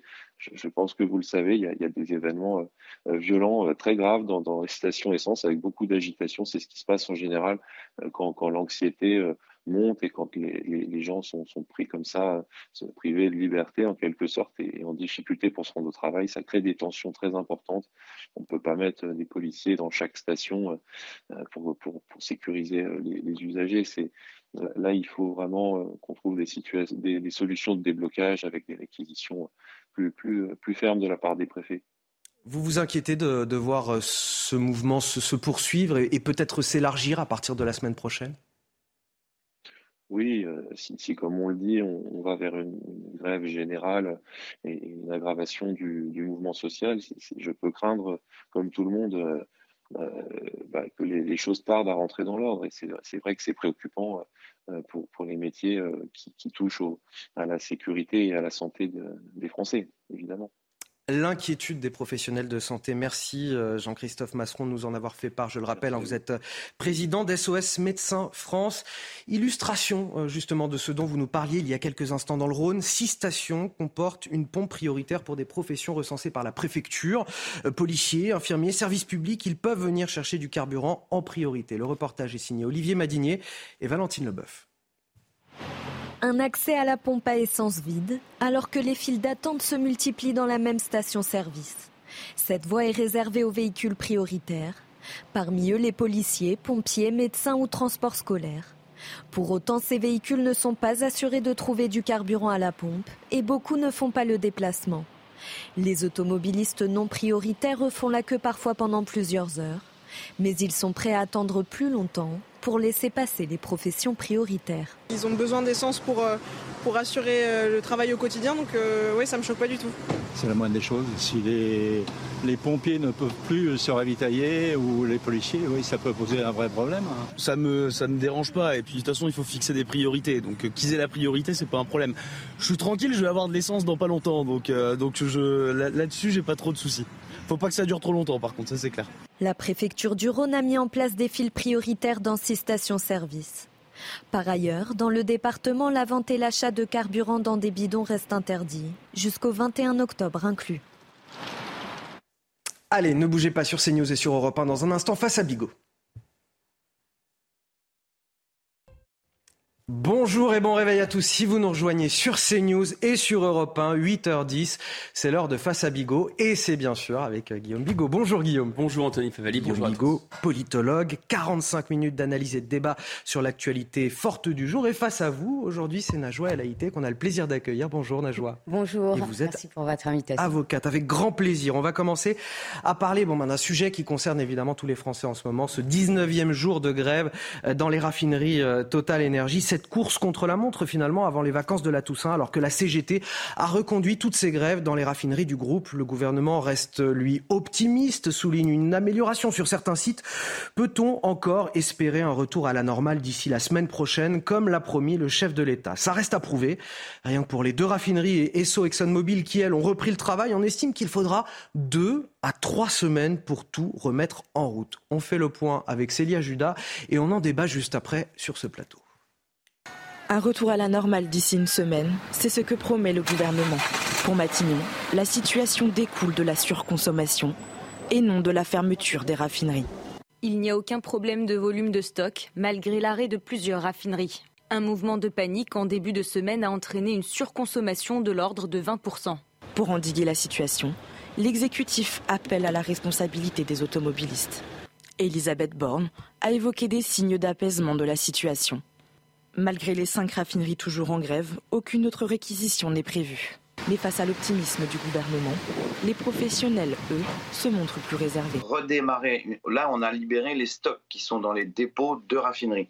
Redémarrer une raffinerie, c'est 5 à 10 jours pour qu'elle recommence à produire. Ensuite, euh, le temps de ré réavitailler euh, l'ensemble des stations-service, euh, à minima 15 jours pour avoir un, stock qui correspond à avant la crise. Actuellement, 28,5% des stations-service sont en rupture de moins un carburant. Guillaume Bigot, est-ce que c'est réaliste d'envisager un retour à la normale d'ici une semaine, par exemple? Ce qui est assez étonnant, c'est que les professionnels euh, de, de l'énergie et de ces, qui travaillent dans ces raffineries nous expliquent, ESSO, pour commencer, que ça ne va pas mettre une semaine, mais deux à trois semaines pour revenir à la normale. Autrement dit, si tout revient à la normale sur le plan social, sur le plan syndical, qu'il n'y a plus de débrayage. Aujourd'hui même, par exemple. Si Là, ça devait revenir à la normale aujourd'hui même. Aujourd'hui même, je ne sais pas quelle heure il est. Ça veut dire quoi? Ça veut dire que de toute façon, le retour à la normale dans les pompes à essence, le retour à la normale sur les routes, le retour à la normale dans la vie quotidienne, ce serait dans deux à trois semaines. Pas encourageant pour les vacances de la Toussaint. hein. Or là, on a quelque chose qui est suspendu dans l'air, une parole suspendue dans l'air, parce qu'on le président de la République, c'est quand même très fort, c'est la clé de voûte des institutions, nous dit les yeux dans les yeux, dans une semaine, tout est rentré dans l'ordre. Propos réitérés par le gouvernement ce vendredi. C'est-à-dire, il n'y a pas de pénurie. C'est-à-dire, il n'y a aucun manque de masques. C'est-à-dire, enfin, la litanie est longue. Donc là, il y a deux interprétations possibles. Soit on a affaire à des amateurs, c'est des gens qui ne consultent pas, mais ce n'est pas possible en réalité. Cet amateurisme, il est plus en amont, c'est-à-dire il est, il est lié au fait qu'ils n'ont pas, je pense, pris la mesure d'à quel point la voiture reste, la voiture, les camions, l'essence reste absolument vitale. Ils n'ont pas pris la mesure, effectivement, de l'ampleur du phénomène et de l'ampleur de la crise. Ou alors, deuxième hypothèse, ce ne sont pas des amateurs, ce sont des menteurs. Menteurs, Je précise, c'est un mensonge pour la bonne cause. C'est-à-dire qu'il pense qu'il vaut mieux gagner un peu de temps pour ne pas envenimer la colère et donc dire que tout va rentrer dans l'ordre pendant dans une semaine pour gagner déjà une semaine. Vous voyez mon raisonnement Un peu comme ils nous ont fait le coup sur la pénurie, alors qu'il n'y avait, avait, avait pas d'essence, mais ils ont dit il n'y a pas de pénurie. Pourquoi? Parce qu'ils ne voulaient pas ajouter la panique à la pénurie et aggraver la pénurie par la panique même. Là, je pense qu'ils peuvent se dire on gagne une semaine. Mais là où ça devient gravissime, c'est que ce n'est pas une fois, pas deux fois, ça fait dix fois que le même phénomène se produit. C'est-à-dire que le gouvernement considère que les Français ont cinq ans d'âge mental, leur raconte n'importe quoi pour gagner du temps, pour les endormir, pour les enfumer, mais ils ne comprennent pas que les Français voient parfaitement clair dans leur jeu. Donc non seulement ça ne calme personne, non seulement ça n'a pas les effets escomptés, mais ça a des effets contraires. C'est-à-dire que les gens se sentent blessés, humiliés. Ils se disent, mais attendez, ils se, payent notre tête, ces gens-là. Puisque les professionnels disent que c'est dans trois semaines et ils nous disent que c'est une semaine. Donc ils nous parlent comme des enfants de 5 ans. Oui, oui, bah, bah, ça va bien se passer, tu vas passer une bonne nuit, tu vas pas faire de cauchemar. Ne t'inquiète pas, va au lit. Va au lit. Mais ce n'est pas possible. Or, pourquoi c'est très grave? Parce que ça abîme le lien crucial en démocratie le lien de confiance qui doit s'installer entre les dirigeants et les dirigés. La parole des dirigeants doit porter, la parole des dirigeants doit être un repère, surtout celle du chef de l'État. Quand il parle, on doit le suivre, on doit lui faire confiance. Et là, évidemment, euh, son nez s'allonge. Le, manque de sens politique. Euh, dont vous parlez, c'est ce que j'interprète dans vos propos, mais le manque de sens politique de ce gouvernement, est-ce qu'il ne vient pas aussi du fait que cette majorité est finalement déconnectée parce qu'elle n'a pas suffisamment d'ancrage territorial? C'est un des facteurs. Indiscutablement, la loi qui a empêché le cumul des mandats euh, a fait que on a beaucoup, beaucoup de députés, mais aussi de ministres qui n'ont pas eu cette expérience. C'est le phénomène du macronisme aussi. On a fait monter des hauts fonctionnaires très rapidement. Donc il y a une forme de déconnexion, c'est sûr.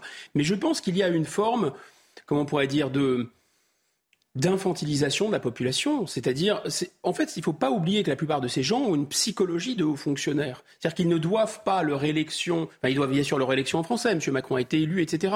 Mais simplement, ces gens ont été bombardés sur le tard par des réseaux qui sont des réseaux de hauts fonctionnaires. Et le haut fonctionnaire, il a l'impression que son mensonge peut être un mensonge, si vous voulez, un peu comme la raison d'État. Il y a un mensonge d'État. C'est dans l'intérêt de tout le monde. Il y a toujours une façon de se dire, finalement, moi j'ai l'autorité parce que je suis au sommet de la scène hiérarchique, je n'ai pas l'autorité parce que les Français m'ont donné l'autorité. S'ils avaient cette conscience que les Français leur ont donné l'autorité et que le souverain reste le peuple, ils rendraient compte de leurs décisions auprès du souverain et ils ne prendraient pas le risque incommensurable. On ne ment jamais, si vous voulez, à ce point-là, à son chef. C'est pas possible, ça peut se retourner contre vous. Or, les Français sont collectivement le chef finalement du gouvernement. Déni de réalité ou mensonge de la part de l'exécutif. Najouel a été avant de vous faire réagir. Je voudrais vous faire écouter les propos de Marine Le Pen, chef des députés du Rassemblement national. Écoutez ce qu'elle nous dit. Euh, le gouvernement n'a rien anticipé, euh, il n'a rien vu arriver et il se retrouve euh, voilà, dans une situation où on l'attend, où on attend qu'il intervienne et où il a mis des jours et des jours et des jours à prendre conscience que la situation était grave. Je vous rappelle que M. Véran, que j'ai appelé le porte-mensonge du gouvernement maintenant, et non pas le porte-parole, nous a expliqué euh, euh, il y a quelques jours qu'il n'y avait pas de pénurie. Donc ce décalage qui existe entre les mensonges proférés par le gouvernement et la réalité de ce que vivent les Français devient euh, vraiment insoutenable. Ah, alors voilà, tout à l'heure, Guillaume Bigot hésitait entre manque de sens politique de la part de l'exécutif ou mensonge. Marine Le Pen, manifestement, a tranché. Qu'est-ce que vous en pensez, vous, Najouel été moi, je ne parlerai pas de, de mensonges. Je pense que vous avez un, gouvernement qui a mis du temps à comprendre euh, l'impact de cette crise et à comprendre également. Et euh, je suis étonnée parce que les, gilets jaunes sont passés quand même par là. Euh, et aussi à comprendre qu'une France, vous avez une France qui est divisée en deux. Vous avez la France métropolitaine où euh, la voiture euh, n'est pas essentielle au déplacement parce que vous avez les transports en commun, vous avez des, des modes de déplacement doux comme le vélo, etc. Et vous avez la France périphérique où là, eh bien, la, voiture est essentielle au déplacement pour aller faire ses courses, pour aller travailler, pour euh, accompagner ses enfants à l'école. Et c'est cette fracture des deux France dont je parle que euh, le gouvernement a eu a du mal en fait à intégrer. Et je vous dis encore euh, mais pourquoi? Parce que c'est un gouvernement d'élite de citadins de, ils n'ont pas perçu euh, la, la, fracture que ça allait générer chez ces populations rurales par exemple qui n'ont pas d'autre choix que d'utiliser la voiture? Mais en tous les cas, force est de constater, et c'est qu'ils ont euh, mis du retard, en tous les cas, à agir et euh, à durcir le ton. Parce que le gouvernement, là, a durci le ton vis-à-vis de la direction de Total Energy bah, pour trouver une solution avec les syndicats. Vendredi dernier, donc hier, un accord a été signé avec les syndicats majoritaires où bah, ces syndicats ont obtenu, et c'est pas négligeable, une hausse de 7% des salaires et également des primes euh, qui euh, oscillent entre 3 000 et 6 000 euros. Mais vous avez un syndicat, donc la CGT, euh, qui prend en otage les Français. Et minoritaire, ce syndicat, je, je le rappellerai.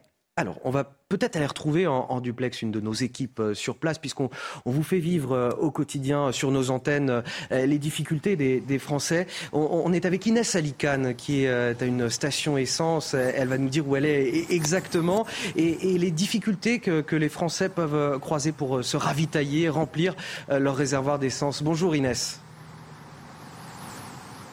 Bonjour Anthony. Alors ce que je peux vous dire ici, en tout cas dans cette station euh, essence de Levallois, eh bien ça va relativement vite. Euh, à peu près moins d'une vingtaine de minutes euh, d'attente. alors ici on ne trouve que du gasoil. Les autres carburants sont en rupture. La file d'attente depuis ce matin, eh bien elle s'étend sur 300 mètres à peu près. Il y a des agents de sécurité qui gèrent plutôt bien la file d'attente et certains d'ailleurs nous confiaient être assez satisfaits que ça aille plutôt vite. On les écoute au micro de Pierre-François Altermat s'en va en week-end, donc euh, c'est un week-end où on ne peut pas euh, rater. On a essayé de prendre le train, mais le train c'est très cher, donc en fait euh, bah, on a décidé de se lever très tôt pour essayer de trouver du carburant.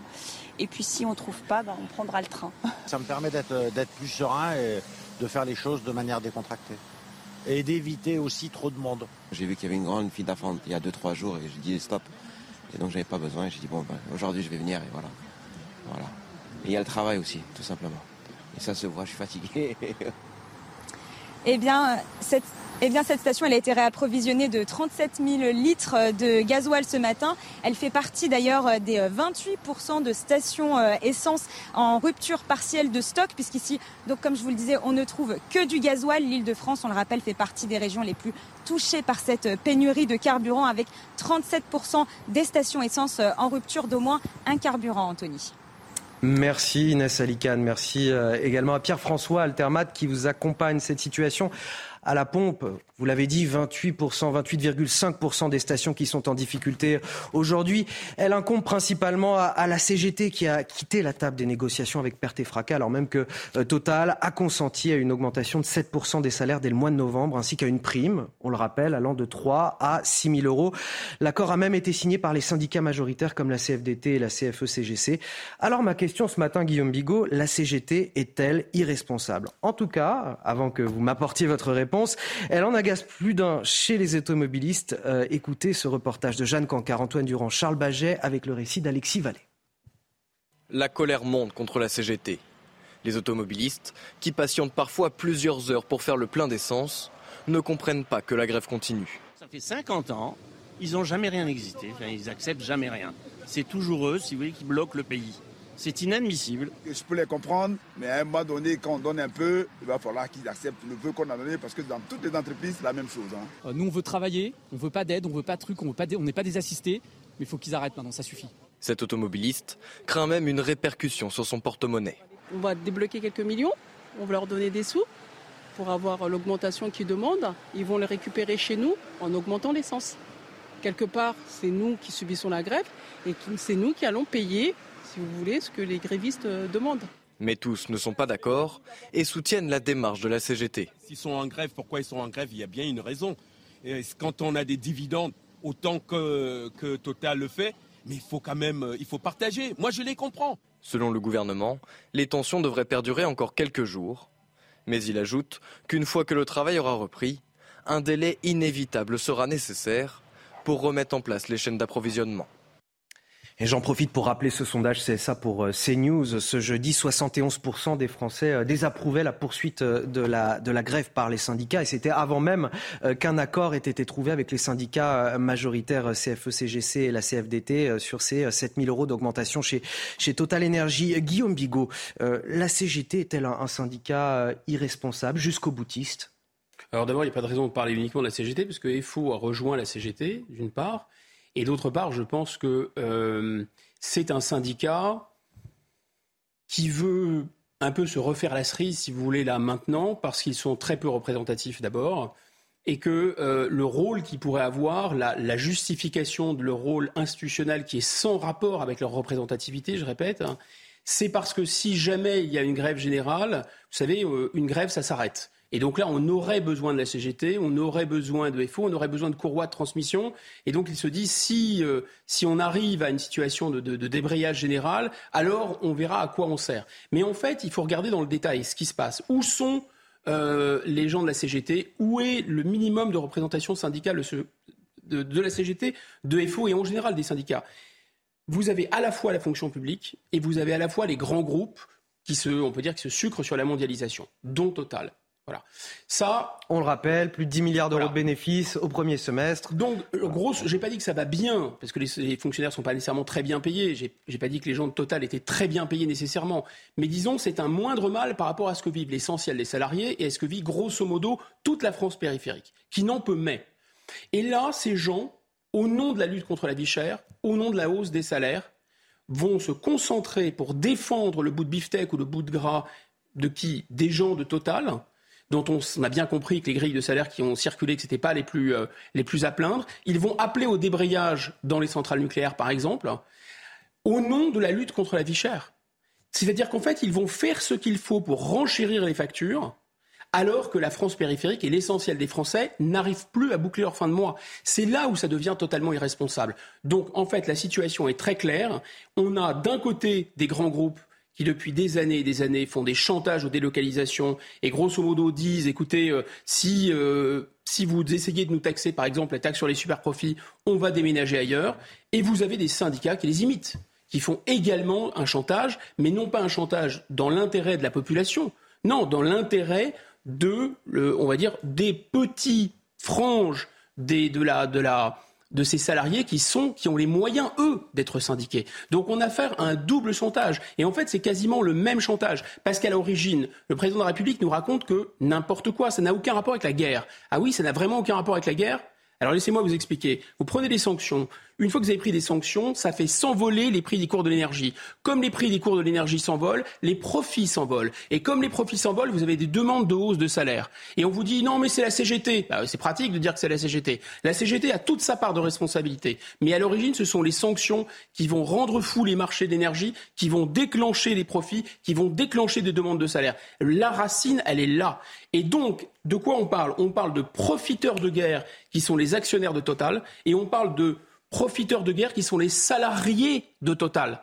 Ces gens sont des profiteurs de guerre. Évidemment, l'autre solution, c'est le gouvernement qui l'avait en main, c'est de taxer ces super profits. C'est pas la CGT qui demande ça, c'est le PDG de Shell. Le PDG de Shell a dit ces profits sont inacceptables, ils sont dus à la guerre, il faut les taxer.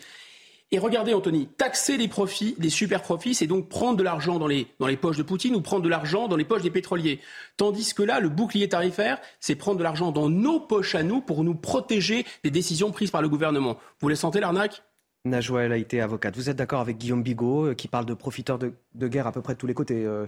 bah, en, tout cas, en tout cas, ce qui est sûr, c'est que s'il y avait eu ces super profits, il n'y aurait pas de demande de salaire parce qu'il n'y aurait pas de super profits. Ouais. Moi, moi j'aimerais dire que euh, moi, là où je rejoins Guillaume Bigot euh, concernant la CGT, hein. concernant la CGT, je pense en effet qu'ils sont en perte de vitesse, notamment euh, par rapport à la, à la, CFDT, et donc ils veulent apparaître comme les super défenseurs euh, des salariés, ceux qui défendent en priorité leurs intérêts et qui ramènent à leur responsabilité les, les grandes entreprises qui se font des super profit. Mais derrière cela, il ne faut pas être naïf. Hein. Il, y a, des manœuvres en coulisses. Parce que je pense qu'ils sont euh, plus dans des revendications politiques que salariales. Et je vais m'en expliquer. Hein. Parce qu'en coulisses, qu'est-ce qui se passe? Vous avez euh, un, un congrès de la CGT qui aura lieu en mars 2023, puisque le secrétaire général, M. Martinez, ne se représente pas. C'est pour nommer son successeur. Exactement, Marie Buisson. Et Marie Buisson, eh bien, elle n'est pas du goût des grandes fédérations euh, de la CGT, donc les grandes fédérations énergie, et industrie chimique, puisqu'ils la considèrent un peu trop euh, verte à leur goût, proche d'associations écologistes, d'attaques. Et autant vous dire que ce n'est pas leur choix premier. Donc il s'agit de faire pression sur le secrétaire euh, général, M. Martinez, qu'il trouve également pas suffisamment euh, on va dire, revendicatif, pas suffisamment euh, euh dur. Il le considère même comme un macroniste. Hein. Donc autant vous dire que ces fédérations qui estiment que les avancées sociales ne se font que par les blocages, que par le rapport de force, eh bien Martinez, Monsieur Martinez, ne correspond pas à leur stratégie. Et donc c'est ce qui se joue en coulisses. C'est aussi, eh ce congrès qui aura lieu en 2023 où il s'agit de faire pression sur la direction et pour également influer sur le choix du successeur de euh, monsieur euh, sur le choix du successeur de monsieur Martinez. Ça, donne finalement le, sentiment que les Français, dans la situation qu'ils traversent aujourd'hui, sont euh, les otages de batailles aussi syndicales, entre autres. Guillaume Bigot, avant de vous faire réagir, tout de suite, il est 8h30 et à 8h30, c'est le rappel de l'actualité avec Elisa Lukavski. Un automobiliste a été tué à Paris hier après un refus euh, d'obtempérer. L'homme a été mortellement blessé par balle hier soir dans le 12e arrondissement de Paris. Selon deux sources policières, vers 19h, euh, des policiers ont souhaité contrôler une voiture avec trois hommes à bord. Le véhicule a démarré puis percuté une autre voiture. Selon l'une de ces sources, c'est là que deux policiers ont fait usage de leur arme de service. Ces deux policiers ont été placés en garde à vue. Manifestation ce samedi à 14h à Paris de l'association des victimes du Covid-19. Cette association euh, souhaite que le président de la République rende hommage aux victimes du Covid, plus de 150 000 personnes en France. Elle souhaite que cette journée de commémoration existe pour les familles qui n'ont pas pu convenablement et dignement faire leur deuil lors de la première vague de l'épidémie, où les protocoles étaient, euh, selon l'association, inhumains. Et du foot avec euh, le début de la 11e journée euh, de Ligue 1 et Lille qui confirme une deuxième victoire consécutive des nordistes. C'était hier soir face à Strasbourg, une victoire 3-0 grâce à un doublé de Jonathan David et un but de Rémi Cabella. Les Lillois qui enchaînent après leur succès contre Lens hein, la semaine dernière et qui se replacent au sixième rang du championnat. En revanche, ça va mal hein, pour Strasbourg qui n'a remporté qu'un seul match en 11 journées. Najwa El Haïté, avocate, et Guillaume Bigot, politologue, pour réagir à, l'actualité ce matin sur Europe 1 et sur euh, CNews. Euh, Guillaume Bigot, la CGT qui dénonce la connivence des autres syndicats avec le gouvernement et notamment la CFDT de Laurent Berger, ce qui nous laisse le sentiment que finalement on est dans une bataille syndicale, une bataille de pouvoir entre les différents syndicats. Écoutez, ce représentant justement CGT de la raffinerie de Donge en Loire-Atlantique, là où justement la CGT est majoritaire. Nous appelons à une généralisation du mouvement de grève à partir de mardi dans ce pays. Aujourd'hui, la connivence entre les organisations syndicales signataires, la direction générale de Total et le gouvernement, et je parle là de la CFDT et de Laurent Berger, est évidente. La CFDT a trahi les travailleurs. Elle est de connivence aujourd'hui avec la direction générale et le gouvernement. Sauf un aveugle pourrait ne pas voir à quel point il y a une articulation et une connivence entre ces trois partis. Voilà, il s'agissait de, Fabien Privé-Saint-Lanne, délégué CGT de la raffinerie euh, de Donge. Guillaume Bigot, on, est pris finalement en étau dans des batailles syndicales? Moi, je réponds euh, à ce monsieur que d'abord, euh, ces gens-là qui, nous jouent Émile Zola sur, sur les raffineries, d'accord, ils gagnent à peu près 4 000 euros. Il faut le savoir. Premièrement. Deuxièmement, ils sont les actionnaires, les premiers actionnaires de chez Total. Ils vont avoir des intéressements. C'est une société, je répète, qui s'est fait, euh, qui se fait du sucre, si vous voulez, sur la mondialisation, qui a affaibli la France, qui a tiers-mondisé la France. Ces gens-là sont des bénéficiaires de la mondialisation objectivement. Grand bien leur face. Je ne suis pas jaloux de nature. Je dis simplement que là, il y a en plus une guerre qui a déclenché des super profits. Et ils veulent en profiter. Il y a de l'inflation. Pourquoi pas, après tout? Ils disent on nous a accordé 3% d'augmentation, l'inflation sera de 7%, notre pouvoir d'achat sera de 1% de perte de pouvoir d'achat. En fin d'année, c'est pas normal que les actionnaires se soient, eux, euh, accordés 50% de dividendes en plus. On les entend si on se met à leur place. Sauf que, je répète, autant ces dividendes sont injustifiés, ce sont des profiteurs de guerre, Total, ce sont des profiteurs de guerre, Autant les gens de la CGT et le monsieur qu'on a entendu, lui, c'est pareil, les augmentations de salaire, les primes sont des primes et des salaires augmentés de profiteurs de guerre. L'inflation, elle est pour tout le monde. Elle est pour tout le monde sur ce plateau, elle est pour tous les Français qui la prennent dans la figure.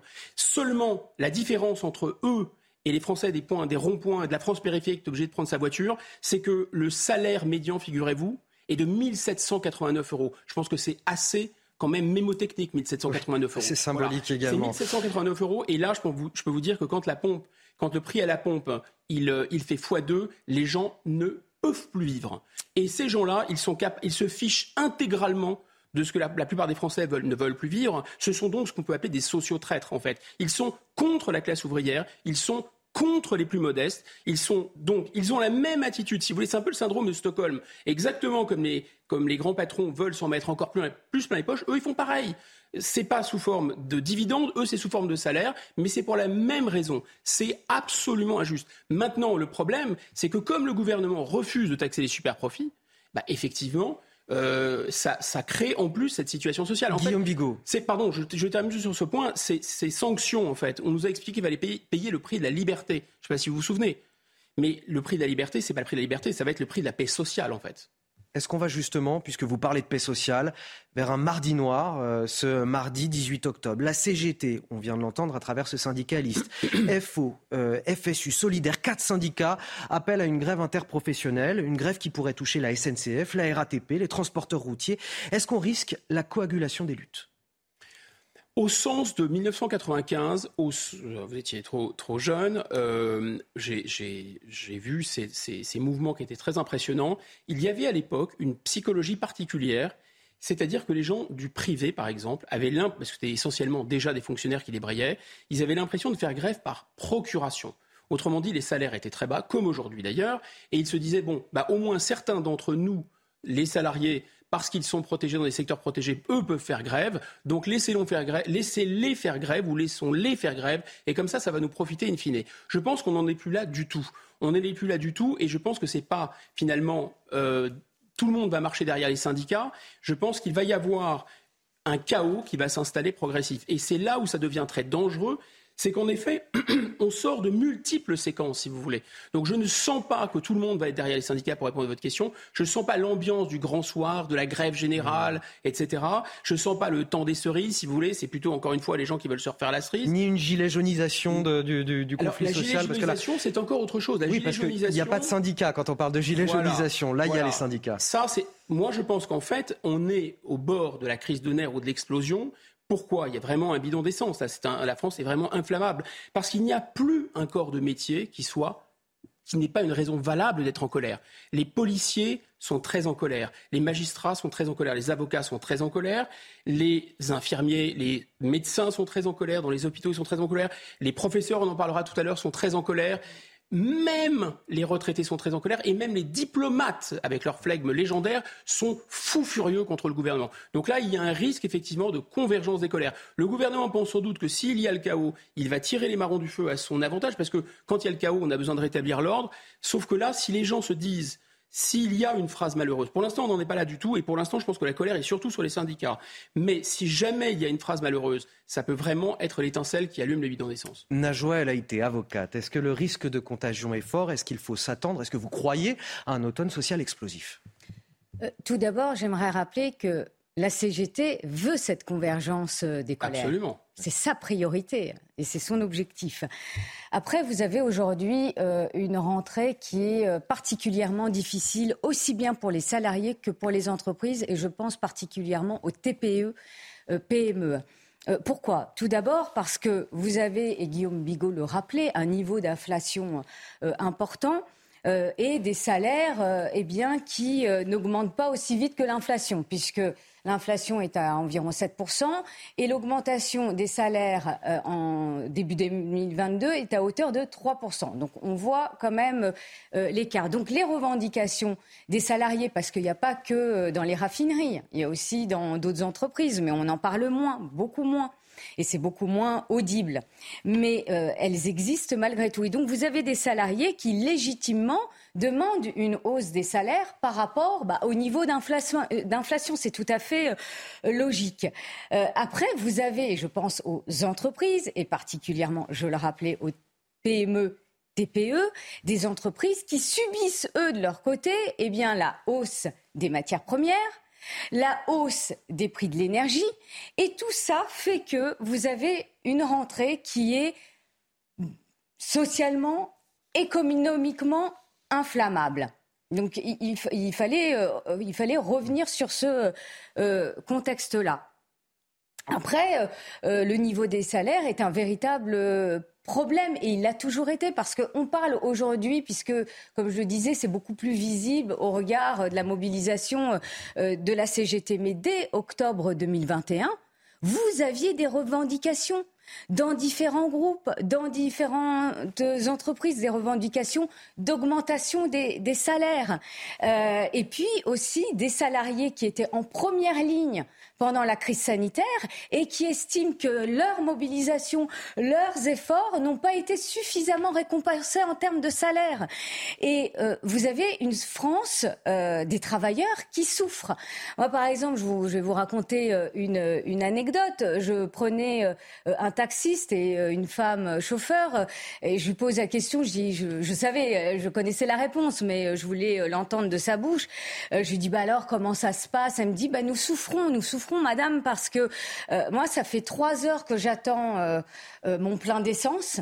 C'est compliqué parce que les tensions sont là dans les dans les stations d'essence, euh, les, civilités sont violées parce que chacun essaye de, de récupérer ce qu'il oui, peut. Oui, les motos passent devant les camions. Il y a des camions qui sont braqués. Il y a de l'incivisme. Il y a des racailles qui des gens, des gens qui pètent littéralement les plombs. Euh, Exactement. Euh, Donc il y a tout cela. La convergence des colères, c'est le chaos en fait. Mais, mais potentiellement le chaos. Et elle me disait, elle me disait, bon bah, vous savez, aujourd'hui, j'ai le plein jusqu'à demain, donc je ne, je peux travailler jusqu'à demain. et, et, de, et je pense que là encore, je vais devoir encore faire 4 heures à attendre. Mais vous imaginez 4 heures? Non mais c'est euh, et c'est bien pour ça. Et on sent là, on sent quand elle me parlait une véritable souffrance. Donc la souffrance, elle est là, elle est là et et, et c'est pour ça que je parle de contexte et Guillaume Bigot se joint à moi euh, de contexte social inflammable. C'est bien pour ça qu'il y a quelque chose qui n'est pas bien compris, c'est que manifester c'est un luxe et que la plupart des Français n'ont pas le luxe de manifester. Et quand on appelle à une manifestation pour la vie chère, la vie est tellement chère que les gens n'iront pas en voiture à cette manifestation. Ça, c'est sûr. D'accord? Et quand en même temps on appelle à manifester pour la vie chère et en même temps on appelle à débrayer dans les raffineries et dans les centrales nucléaires, c'est Tartuffe, on est bien d'accord. Donc il y a quelque chose comme ça. Donc je pense que la question est de savoir qui, entre les syndicats, les grands groupes qui, se, qui vraiment euh, euh, se sont euh, gavés au cours des 40 dernières années sur le dos des Français. Et euh, le gouvernement va être le plus impopulaire. Moi, j'ai ma petite idée sur la question. Situation difficile donc pour tout le monde, encore davantage pour ceux qui habitent les milieux ruraux. Vous avez commencé à en parler tout à l'heure, Najwa El Haïté. Trouver du carburant pour eux relève de la chasse au trésor. Dans l'Ariège, par exemple, il y a parfois, il n'y a parfois qu'une station essence pour une dizaine de communes. C'est assez incroyable. Écoutez ce reportage signé Jean-Luc Thomas. Des voitures qui attendent pour être servies. Cette station-service est la seule au milieu de 12 communes autour de Sainte-Croix-Volvestre, au cœur de l'Ariège. La raréfaction du carburant réveille les craintes, change les habitudes des habitants. On fait attention, quoi. on essaye de pas trop dépenser, quoi, de ne pas trop rouler. Il faudrait pas que, que, ça dure trop trop longtemps maintenant, cette histoire, bien entendu. On fait le moins de trajets possible. Euh, juste l'essentiel, quoi, aller faire les courses et puis après on, se cantonne à rester un peu à la maison. En début de semaine prochaine, ça peut poser, poser davantage de soucis parce qu'on ne sait pas tellement comment on va faire si on ne trouve pas euh, d'essence dans les, euh, dans les prochains jours. Depuis une semaine, trouver du carburant en milieu rural se rapproche de la quête du Graal. C'est un peu la chasse au trésor. La crise est réelle. Nous devons faire euh, depuis Sainte-Croix-Volvestre 20 euh, minutes euh, de trajet pour aller à Saint-Giron, un quart d'heure pour aller à Caser en Haute-Garonne, sans avoir la certitude que les cuves seront pleines. Il existe dans la commune un transport à la demande, un ramassage scolaire. La voiture reste malgré tout la seule solution pour se déplacer facilement pour les 650 habitants. Et je suis toujours avec euh, Najwa El Haïté, avocate, et Guillaume Bigot, politologue, face à Bigot, sur CNews et sur Europe 1. On vient d'entendre ce reportage, Guillaume Bigot, là encore, une inégalité territoriale face à cette euh, crise. Et on a le sentiment un petit peu que ce sont toujours les mêmes qui paient, la France périphérique, les milieux ruraux, les plus modestes, ceux qui n'ont pas d'autre choix que d'utiliser la voiture.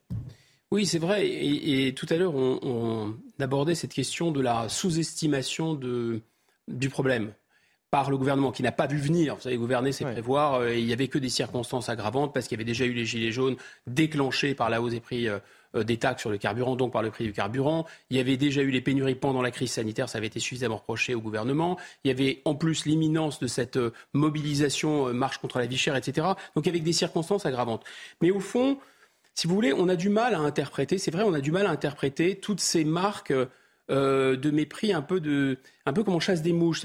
Vous avez un, problème de chômage, mais traversez la rue, allez, trouver du travail. Vous avez un problème, mais allez bosser, puis achetez-vous un costard. Vous voyez, il y a ce côté-là qui est vraiment, mais euh, on vous dit qu'il n'y a pas de pénurie. Alors évidemment, les gens font la queue. Euh, et ils ne trouvent pas d'essence. Et, et c'est ça qui rend fou, c'est la double injonction. C'est comment c'est possible de dire, euh, ça veut dire que soit ils sont déconnectés, effectivement, soit il traite ça par le mépris. C'est comme ça que c'est interprété. Je ne dis pas que c'est comme ça que c'est voulu. Le gouvernement ne dit pas, écoutez, mon brave, euh, si vous ne trouvez pas de, diesel, vous avez qu'à prendre une, trottinette électrique au fin fond de la Beauce. C'est pas ce qu'ils disent, faut pas exagérer. Mais ça peut être interprété comme ça. En tout cas, ce qui est sûr, c'est que quand on dit dans une semaine tout est réglé et il n'y a pas de problème, c'est une marque d'infantilisation. Je répète, c'est très grave parce que ça détruit le lien de confiance. Dans le reste de l'actualité, on commémore également euh, ce week-end deux ans depuis la mort de, Samuel Paty, ce prof d'histoire de Conflans-Sainte-Honorine, victime du terrorisme islamiste, assassiné parce qu'il avait évoqué en classe les caricatures de Mahomet. Où en sommes-nous aujourd'hui de la lutte contre le séparatisme islamiste, justement? Deux ans après également le discours d'Emmanuel Macron au Muro, un discours censé tracer la voie en la matière. On en parle avec vous, Elisa Lukavski. Euh, dans un communiqué, le ministère de l'Intérieur nous donne aujourd'hui un bilan chiffré pour défendre son action en la matière. En août 2021, le gouvernement promulguait la loi séparatisme, une loi qui a permis un contrôle euh, plus poussé hein, des lieux de culte. À ce jour, sur le territoire, on recense 2623 mosquées et salles de prière islamistes. Parmi elles, 99 sont soupçonnées euh, d'accueillir des prêches séparatistes. Ces 99 euh, lieux de culte, ils ont été contrôlés. Hein. Et quand on regarde dans le détail les chiffres du ministère de l'Intérieur, il ressort que 36 respectent les lois de la République, 24 ont été fermés, 8 ont rouvert après une mise en conformité comme un changement d'imam ou de dirigeant et 16 lieux de culte restent encore euh, fermés. Autre point du bilan euh, de la loi séparatisme concernant les étrangers radicalisés. Ils sont près de 800 à avoir été expulsés euh, du territoire. Le ministère de l'Intérieur qui fait également état de sept dissolutions d'associations et de groupements de faits islamistes depuis août 2021.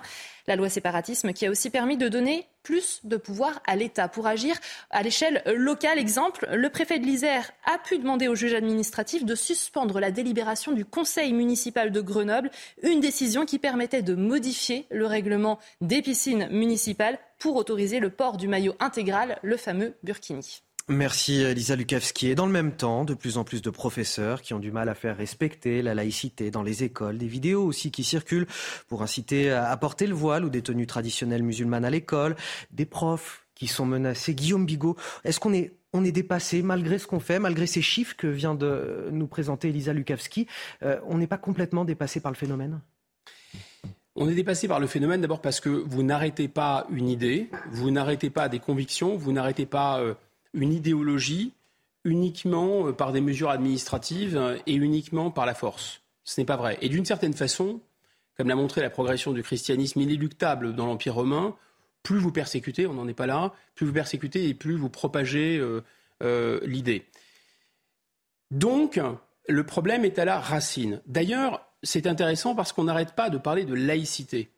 Et en fait, ce mot laïcité, exactement comme le mot république, ce sont des, sortes de cache-sexe. C'est-à-dire que comme on n'ose plus affirmer la France, comme on n'ose plus affirmer le patriotisme, comme on n'ose plus affirmer toutes les raisons pour lesquelles on est attaché à ce pays, à ce peuple, à cette histoire, à nos valeurs, à notre façon de vivre, eh bien, on utilise des mots, les seuls mots qui sont autorisés. On ne parle pas de République française, on parle de République, on ne parle pas de France, on parle de République. Et de la même façon, tout ce qui fait la France et la grandeur de la France, on ne parle que de laïcité. Parce que c'est la seule chose qu'on soit capable de défendre. Or, c'est très intéressant parce que laïcité, c'est uniquement un terme négatif. C'est-à-dire, c'est uniquement, vous n'avez pas le droit de faire ça, euh, voilà jusqu'où peuvent s'arrêter vos convictions. Mais quelles sont les convictions que nous, nous avons à opposer? Vous vous rendez bien compte que quand vous avez une idéologie qui est une idéologie qui célèbre l'héroïsme, qui est une idéologie qui va célébrer la solidarité et la fraternité, l'égalité d'ailleurs, autre intéressant, c'est exactement ce qu'on retrouve dans le triptyque républicain, nous avons rien d'autre à opposer que oh ben s'il vous plaît ici c'est la laïcité. Et attention, la laïcité, elle est voulue comme absolument neutre. Donc je pense qu'en fait, le problème racine, si l'islamisme avance, c'est bien sûr parce qu'il est présent dans le monde, parce qu'il est importé à travers euh, les, populations musulmanes qui le ramènent à la semelle de leurs souliers, parce que c'est un problème qui concerne tout le monde musulman, pas tous les musulmans, mais tout le monde musulman en tout cas. Mais s'il pénètre aussi facilement, c'est parce que nous ne sommes plus qui nous sommes. C'est parce qu'en fait, nous n'avons rien à lui opposer que des interdictions et que des interdictions administratives. Et en fait, en face, qu'est-ce qu'ils sentent? Ils sentent la peur et ils sentent le fait en fait, on ne répond pas aux besoins, en quelque sorte, que ça exprime. Najwa El Haïté, je vais vous faire réagir. Je voudrais d'abord vous faire écouter euh, à vous et à, nos auditeurs d'Europe 1 et, de CNews ce témoignage édifiant, celui d'un professeur d'histoire en Gironde menacé par une mère de famille. Il témoigne aujourd'hui courageusement à visage découvert sur CNews et sur Europe 1. Regardez et écoutez ce reportage signé Antoine Estève, Jérôme Rampenou et Augustin Donadieu. Les faits remontent au mois de décembre 2020, deux mois après l'assassinat de Samuel Paty. Stéphane Didier, alors professeur en zone d'éducation prioritaire, remarque le comportement suspect d'une de ses élèves. Lors d'un devoir, la collégienne refuse de répondre aux questions qui portent sur le Troisième Reich. L'enseignant lui demande alors des explications.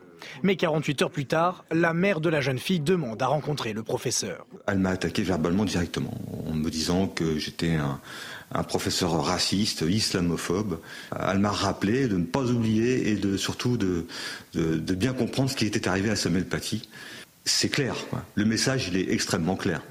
Stéphane Didier regrette l'absence de soutien de son proviseur après cet événement. Euh, il m'a complètement lâché euh, au niveau, euh, au niveau de, de, ce qui s'était passé. Quoi. Il m'a absolument pas soutenu. Surtout pas de vague. Surtout pas de vague. Il voulait pas de vague autour de cette histoire. Cet incident l'a plus que jamais déterminé à défendre la laïcité. J'ai décidé de, si vous voulez, de, de parler à visage découvert pour montrer que je n'ai pas peur. Euh, les islamistes euh, ne cherchent qu'une chose, ils veulent nous faire peur. La laïcité, la liberté d'expression, ce sont ça va au-delà des valeurs, ce sont des combats à mener. Stéphane Didier a depuis changé d'établissement et de région. Najwa El été avocate. Ce qui est terrible, c'est qu'on entend ce type d'histoire à peu près toutes les semaines. Euh, et ce qui est commun à ces histoires-là, c'est ce sentiment d'abandon de la part de la direction des établissements, de la part du ministère jusque-là, qui commence peut-être à prendre conscience du problème. Et, ce mot, ce slogan qu'on entend systématiquement, pas de vague. Mm. Non mais ce pas de vague est terrible.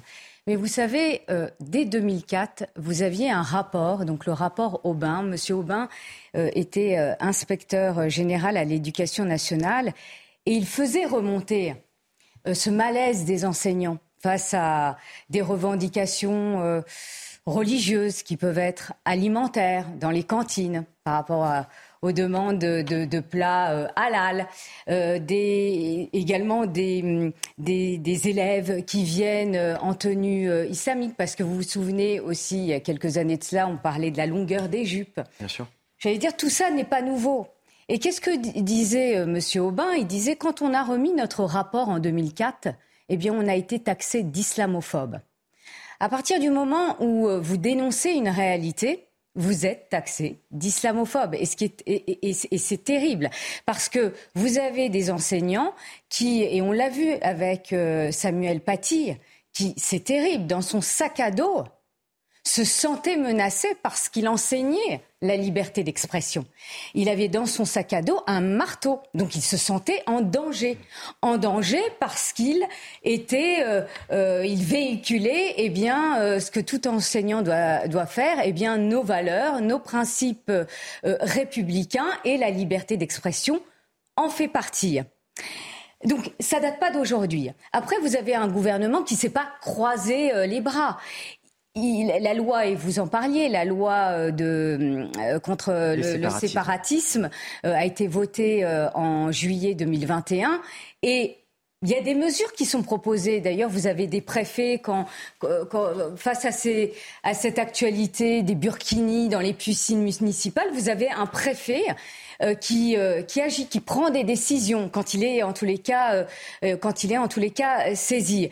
Vous avez alors des, une certaine classe politique vous, dit, vous dira ce n'est pas suffisant, il faut aller plus loin. Mais en tous les cas, ces mesures existent notamment pour contrôler et aussi les financements, d'où viennent les financements des associations culturelles. Il faut aller plus loin, certes, mais ces mesures existent pour lutter contre cette idéologie. Mais là où j'ai été sensible par rapport à ce qu'a ce dit Guillaume Bigot, vous ne pouvez pas lutter contre une idéologie. Et donc je parle de l'islamisme.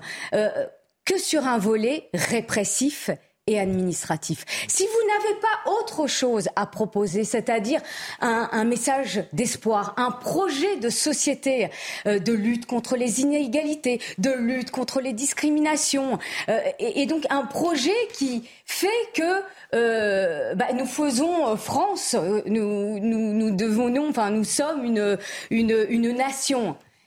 Eh bien, L'idéologie islamiste est loin de reculer si vous n'avez pas en face un projet Une réaction peut-être euh, là-dessus, euh, Najwa Laïté, de, de, la part de Guillaume Bigot pour conclure, parce qu'il nous reste vraiment 30 secondes. C'est vrai, je suis sujet passionnant, mais il y, a ce, il y, a cette idée, vous avez parfaitement raison, Najwa, de dire que finalement, euh, tout ça est inspiré, notre réaction est inspirée par la peur. Donc une peur physique, pas de vague, mm. on l'a vu dans le reportage, mais attention, attention, le, collège Conflans-Sainte-Honorine où a été décapité Samuel Paty, il devait s'appeler Samuel Paty. Ben, je vous annonce, ça s'appellera pas Samuel Paty. D'accord? Ils ont peur. La peur. Voilà. Mila, dans un lycée militaire, dans un lycée militaire, on n'a pas pu la protéger, la peur. Mais cette peur physique, elle renvoie à une peur morale. La peur morale d'être accusé d'être islamophobe, d'être accusé d'être raciste tant que nous ne redeviendrons plus nous-mêmes et qu'on n'inversera pas la charge de la preuve, c'est-à-dire que, un, eux, ils auront peur, le moindre signe, ils dégagent immédiatement, ils sont, ils sont exclus du collège, et surtout, tant que nous, nous n'aurons plus euh, nous ne dénoncerons pas en face la francophobie, ça ne marchera jamais. Merci Guillaume Bigot, politologue. Najouel a été avocat d'avoir participé à cette émission. Vous restez avec nous sur CNews. La matinale week-end continue. Et sur Europe 1, c'est l'heure de retrouver Léna Monnier et Frédéric Tadei. C'est arrivé cette semaine. Excellent week-end à tous sur CNews et sur Europe 1 évidemment. Bonjour à tous, une France coupée en deux avec davantage de soleil au sud et un temps beaucoup plus perturbé au nord. En effet, cette perturbation ondule toujours sur bon nombre de nos régions avec des pluies qui seront quand même beaucoup plus présentes et plus nombreuses, allant donc des Pays de la Loire en remontant vers le quart nord-est. Elle sera accompagnée de vents sensibles hein, jusqu'à 50 km heure, mais déjà à l'arrière, eh bien, on voit le retour de quelques éclaircies. Vous allez voir que dans, l'après-midi, les éclaircies vont gagner du terrain jusqu'en Champagne-Ardenne avec donc là encore davantage de soleil, mais ce vent qui se lève à nouveau hein, vers les bords de Manche et puis encore du soleil, que ce soit pour les Pyrénées ou encore du côté de la Méditerranée, seulement après la dissipation des brumes et brouillards matinaux. Côté température, 15 degrés en moyenne à l'échelle de la France, que ce soit à Paris, que ce soit à Strasbourg, encore en direction de Bordeaux. Déjà quand même 17 degrés au réveil du côté de La Rochelle et donc dans l'après-midi, vraiment des températures très douces hein, pour la saison, jusqu'à 27 degrés en direction de la vallée de la Garonne, 19 degrés du côté de Paris, 18 degrés à Lille, 24 degrés à Bordeaux et la minimale qu'on observera près de la Bretagne ou encore vers le Pays de Caux de 17 degrés.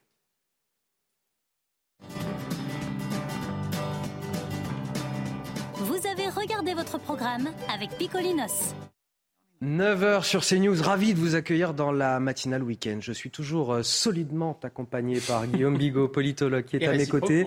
Et, mais c'est charmant de votre part, euh, Guillaume. Et on est encore solidement accompagné par Frédéric Durand, qui nous a rejoint. Frédéric Durand, directeur de la revue L'Inspiration politique, pour commenter, décrypter, analyser toute l'actualité on en a encore pour une heure ensemble. Les titres de votre journal de 9h. Ne partez pas trop loin ce week-end. 19e jour de grève dans les raffineries. Total, c'est toujours la galère pour faire le plein de carburant. Vous le verrez sur le terrain. Peut-on encore espérer un retour à la normale la semaine prochaine, avant les vacances de la Toussaint, alors même que plusieurs syndicats nous promettent une grève générale mardi prochain? L'exécutif nous assure que oui. Le gouvernement voit-il le mur vers lequel on fonce? C'est la question que je vais vous poser sur ce plateau dans un instant. Plus de 28% des stations-service en, difficulté, donc il y a la galère quotidienne des Français, puis tous ces professionnels qui utilisent la voiture pour mener à bien leur mission. On pense ce matin aux professionnels de santé qui doivent se rendre auprès des patients, médecins, infirmiers, ambulanciers. Ils tirent la sonnette d'alarme. La santé des Français est-elle prise en otage? Y a-t-il une mise en danger de la vie d'autrui? On en parle également dans ce journal. On reviendra enfin sur ce nouveau refus d'obtempérer à Paris. Encore un. Le conducteur du véhicule est décédé des suites de ses blessures, touché par les tirs des policiers. Avait percuté une autre voiture. Il roulait en direction des agents. Les deux autres passagers de la voiture ont pris la fuite. Les détails à la fin de ce journal. Et donc cette course contre la montre avant les vacances de la Toussaint, alors que la CGT a reconduit euh, toutes ses grèves euh, sur les cinq sites Total Énergie, euh, annonce que l'on vient de recevoir d'ailleurs depuis quelques minutes en dépêche. Le gouvernement reste optimiste, lui, souligne euh, une amélioration sur certains sites. Alors peut-on encore espérer un retour à la normale euh, d'ici la semaine prochaine, comme l'a promis le chef de l'État Ça reste à prouver. Euh, rien que pour les raffineries Esso, ExxonMobil qui ont repris le travail, on estime qu'il faudra déjà deux à trois semaines pour tout remettre en route. On fait le point avec Célia Judas et on en discute sur ce plateau juste après. Un retour à la normale d'ici une semaine, c'est ce que promet le gouvernement. Pour Matignon, la situation découle de la surconsommation et non de la fermeture des raffineries. Il n'y a aucun problème de volume de stock malgré l'arrêt de plusieurs raffineries. Un mouvement de panique en début de semaine a entraîné une surconsommation de l'ordre de 20%. Pour endiguer la situation, l'exécutif appelle à la responsabilité des automobilistes. Elisabeth Borne a évoqué des signes d'apaisement de la situation. Malgré les cinq raffineries toujours en grève, aucune autre réquisition n'est prévue. Mais face à l'optimisme du gouvernement, les professionnels, eux, se montrent plus réservés. Redémarrer, là on a libéré les stocks qui sont dans les dépôts de raffinerie. Redémarrer une raffinerie, c'est 5 à 10 jours pour qu'elle recommence à produire. Ensuite, euh, le temps de réavitailler euh, l'ensemble des stations-service, euh, à minima 15 jours pour avoir un, stock qui correspond à avant la crise. Actuellement, 28,5% des stations-service sont en rupture de moins un carburant. Alors Guillaume Bigot, parce que je vous ai vu réagir pendant ce reportage, euh, on avait déjà le sentiment au début de cette crise que l'État se défaussait un petit peu sur tout le monde en disant euh, euh, bah, c'est les syndicats, il a renvoyé dos à dos les syndicats, les directions des groupes pétroliers, les Français eux-mêmes en leur disant voilà il faut plus de civisme à la pompe. Et là il continue en disant bah, il y a une surconsommation de 20% de la part des Français, c'est encore de leur faute finalement. C'est surréaliste. Enfin, c'est surréaliste, c'est-à-dire pourquoi vous avez stocké bande de gueux? Enfin, c'est ça que ça, entre les lignes, on comprend ça. C'est la situation est vraiment inflammable. Elle est totalement inflammable. Donc, ce genre de commentaire, est, à mon avis, ça peut. C'est réaliste, là, d'imaginer un retour à la normale dans la semaine qui vient. Euh, c'est ce que dit le gouvernement. Il l'a répété encore hier soir.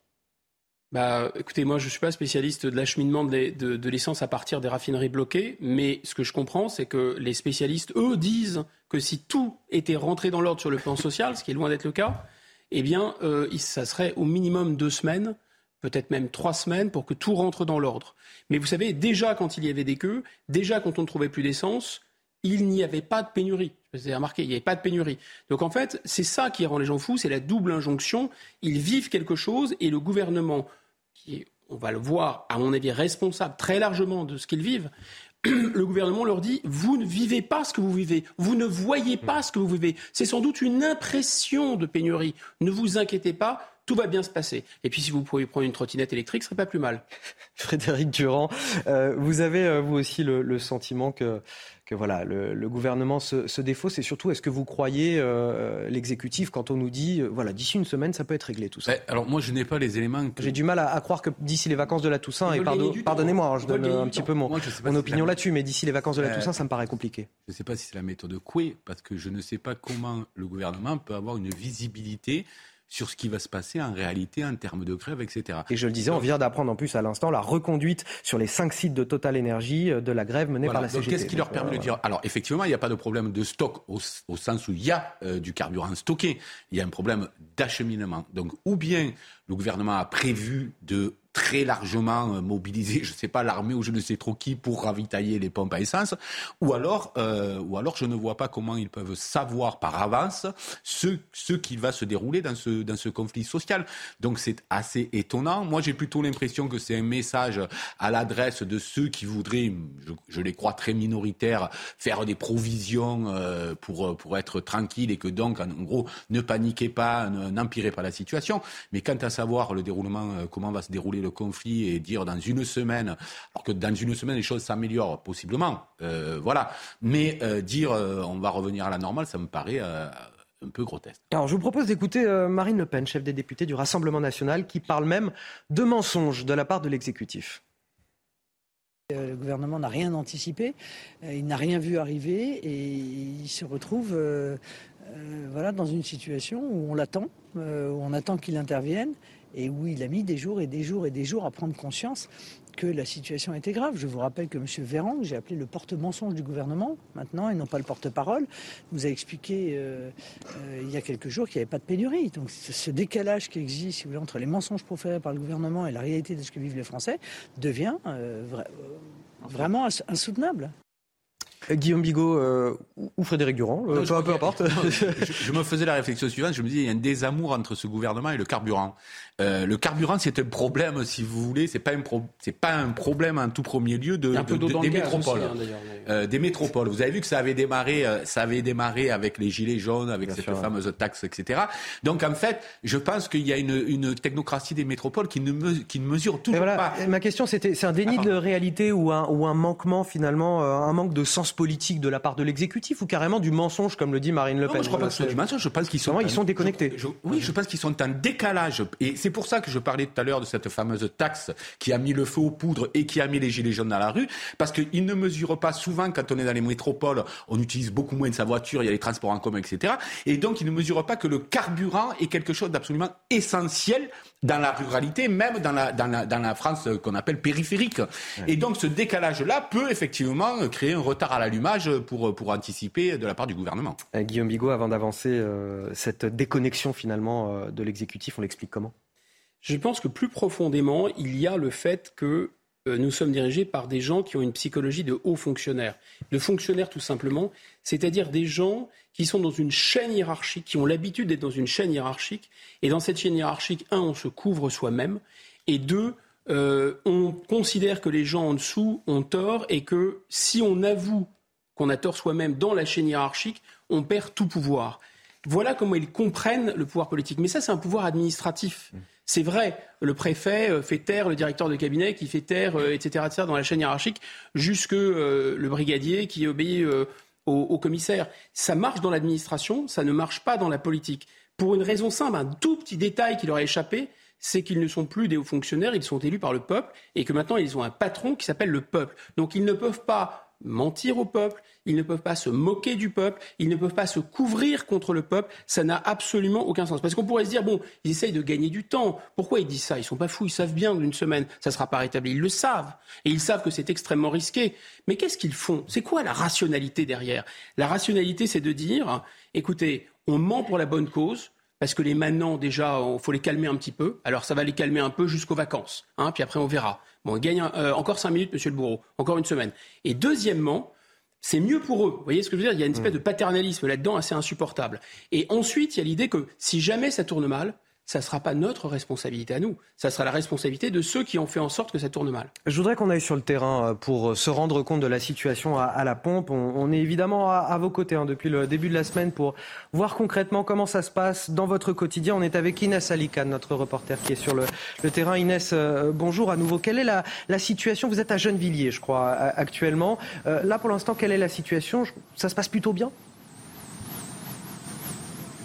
Tout à fait, Anthony. Euh, bonjour. Alors, ce que je peux vous dire, oui, dans cette euh, station essence, eh bien, ça va relativement vite, malgré une euh, longue file d'attente qui s'étend sur plusieurs mètres, 800 mètres exactement. Alors, il y a entre 20 minutes et 40 minutes d'attente. Alors, dans cette station essence, pourquoi c'est long Vous trouvez tout carburant, du samplon, du gasoil. C'est pour ça d'ailleurs que cette euh, file d'attente, euh, elle se rallonge. Alors il y a des agents de sécurité d'ailleurs qui euh, gèrent assez bien la file d'attente. Il y a aussi certains automobilistes qui essayaient de dépasser les autres, mais les agents veillent au bon déroulé de la file. Certains nous confiaient d'ailleurs être assez satisfaits que ça aille plutôt vite. On les écoute au micro de Pierre-François Altermat. On m'a informé que dans cette station, on a organisé une facilité pour les professionnels de santé, mais comme la queue n'est que de 25 minutes, j'attends comme tout le monde et euh, ça se passe très bien. 40 minutes, c'est tout. Je suis arrivé à, à 8h15, bah, les 40. C'est bon, ça va, ça avance. Mais on a attendu à la totale, euh, qui est à côté de chez nous, et en fait, ce qu'on reproche, c'est qu'il n'y a eu aucune com. Il devait y avoir un camion qui venait à 6h, nous on était là-bas à 7h15. Et à 8h15, le, le type est arrivé, il a dit Je suis désolé, j'ai pas de carburant. Et donc on, est revenu ici, ça avance relativement bien. Alors euh, cette station euh, essence a été réapprovisionnée ce matin, je vous le disais, donc avec tous les carburants. Et on le rappelle, hein, ce chiffre, un peu plus de 28% des stations-service sont en rupture partielle de stock d'au moins un carburant. Merci euh, Inès. On espère que la station va rester disponible suffisamment longtemps, qu'il n'y aura pas trop de queue, puisque maintenant que vous venez de faire un duplex là-bas, vous risquez de ramoter euh, pas mal de monde, effectivement. En tout cas, on souhaite plein de courage aux automobilistes ce matin qui cherchent euh, de l'essence, du carburant dans les stations-service de France. On est là pour vous accompagner autant que faire se peut. Il y a la galère quotidienne des Français, donc qui partent travailler tout au long de la semaine, ceux qui veulent profiter aussi un petit peu des, des loisirs ce week-end. Puis on pense aussi aux professionnels, artisans, commerçants, infirmiers, ambulanciers. Là aussi, c'est très compliqué pour eux. On était tout à l'heure avec euh, le président d'SOS Médecins qui nous alerte euh, sur la situation sanitaire plus globale. Est-ce qu'il y a mise en danger de la vie d'autrui euh, des personnes qui ont besoin qu'on vienne à leur rencontre pour des raisons de santé? Je vous propose de l'écouter. Il y a urgence pour les professions de santé, il y a urgence surtout pour les, les patients que nous prenons en charge quotidiennement. Euh, les difficultés d'approvisionnement sont, sont, importantes euh, en Ile-de-France ou dans, le nord de la France ou dans les grandes métropoles en général depuis une bonne dizaine de jours avec des, des files d'attente à la pompe qui sont euh, intolérables pour les, les, professionnels de santé qui ont besoin de se déplacer de jour comme de nuit de, de manière parfois rapide pour, se, se, pour prendre en charge les, les patients. Et là, je, je, redoute des difficultés pour, pour certains de, mes confrères. Je suis inquiet puisque quand on ne peut pas déplacer des professionnels pour surveiller des, des personnes qui ont des soins, des soins lourds à la maison, qui ont besoin de surveillance, ou pour tout simplement la prise en charge des, des urgences médicales, ça pose d'importants problèmes. Et il y a effectivement une mise en danger euh, d'autrui. Ah oui, Frédéric euh, Durand, il y a cette question de la mise en danger de la vie d'autrui. Est-ce qu'on peut considérer ça comme une mise en danger, effectivement, face à cette euh, question cruciale qu'est la, la, santé des Français et, et cette pénurie euh, qui, qui bah, impacte les ambulanciers, les infirmiers, tous ceux qui vont à la rencontre des personnes malades dans notre Bien pays? sûr, c'est pour ça qu'il faut régler le problème. Il faut élargir déjà dans un premier temps le ravitaillement prioritaire. C'est-à-dire ça existe déjà pour les pompiers, pour un certain nombre de corps de métier. Faut... il n'y en a pas assez.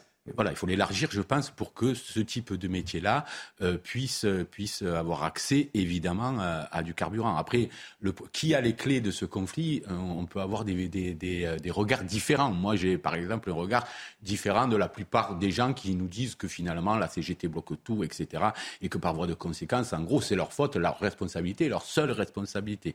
Voilà, moi, je vois les choses différemment. Je ne sais pas si on peut aller sur ce terrain-là. Non, mais... non, non, on ne peut pas aller sur ce terrain-là parce qu'on va, on va en parler à 7h30 et vous savez que je chapitre rigoureusement les interventions de, de, mes invités sur ce plateau.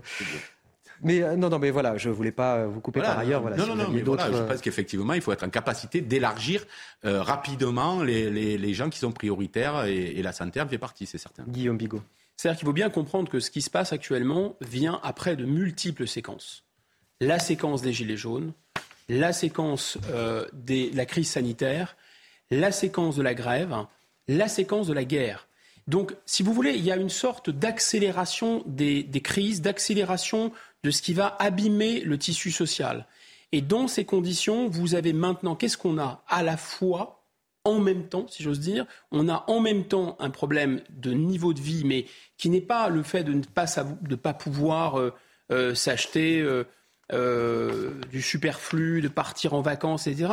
Ce, ce théma, cette thématique d'ailleurs qu'on entend sur oui, mais les Français ne pourront pas partir en vacances, c'est grave. Mais la plupart des Français ne peuvent pas partir en vacances. Allô la terre, il n'y a plus de classe moyenne, le pays est paupérisé, je ne sais pas si vous en rendez compte. Mmh.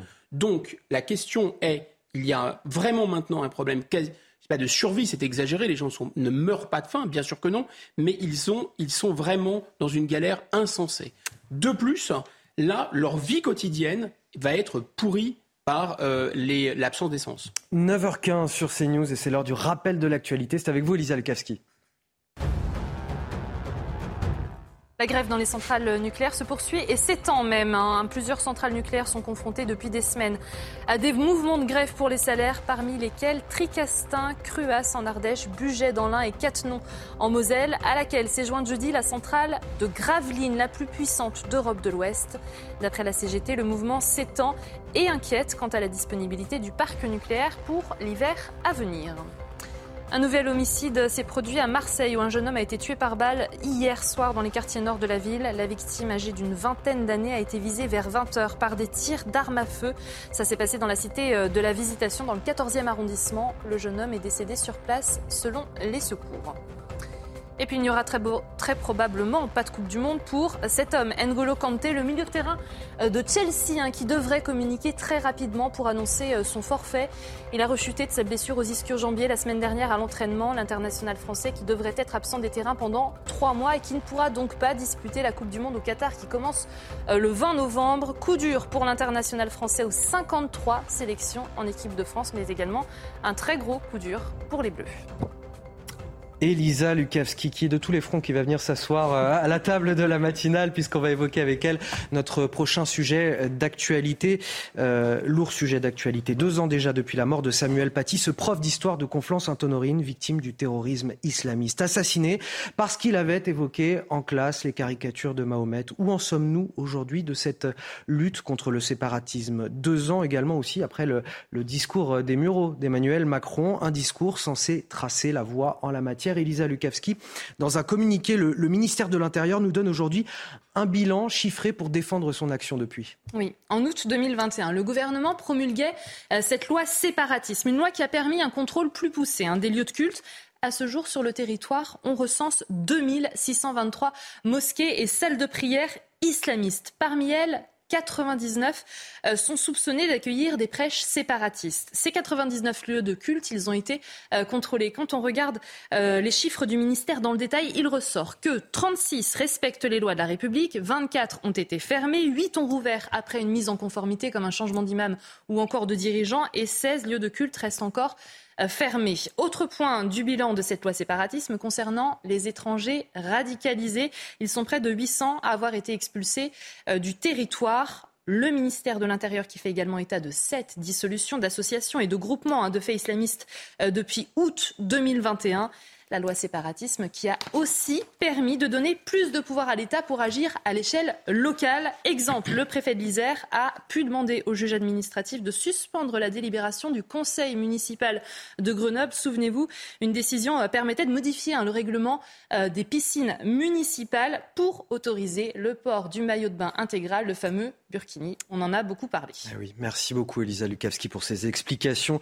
Et dans le même temps, Frédéric Durand, de plus en plus de professeurs qui ont du mal à faire respecter la laïcité dans les écoles, des vidéos qui circulent aussi, euh, des sortes de tutos sur les réseaux sociaux pour euh, inciter et pour expliquer comment euh, porter le voile ou des tenues traditionnelles musulmanes à, l'école et, et, contrecarrer les règlements, des profs qui sont aussi menacés. Est-ce qu'on n'est pas un petit peu complètement dépassé par cela, malgré ce qui est déjà fait par l'État? Voilà, c'est ce que j'allais dire. C'est-à-dire que oui, il y a une loi séparatisme, il y a des choses qui ont été rendues possibles qui ne l'étaient pas auparavant. Mmh. Il faut aussi être capable de Et on vient de l'entendre. Euh, même si ça n'est pas à bien des égards suffisant. Mais on a l'air loin du compte, effectivement. Oui, bah, parce que c'est un travail, euh, on est tous concernés, c'est un travail de longue haleine, je pense, parce qu'il y a une véritable offensive d'une minorité extrêmement agistante euh, qui, veulent, qui veulent détruire tout simplement la laïcité, qui veulent notre modèle de société et qui sont agissants, vous le disiez, au travers des réseaux sociaux, en essayant d'influencer. Donc eux, ils sont à l'offensive et nous, on en est au stade de la prise de conscience. Ben, nous, disons que par, par, à certains égards, effectivement, on a tardé à prendre conscience. L'offensive, elle est bel et bien là. En tout cas, aujourd'hui, quasiment plus personne ne la nie.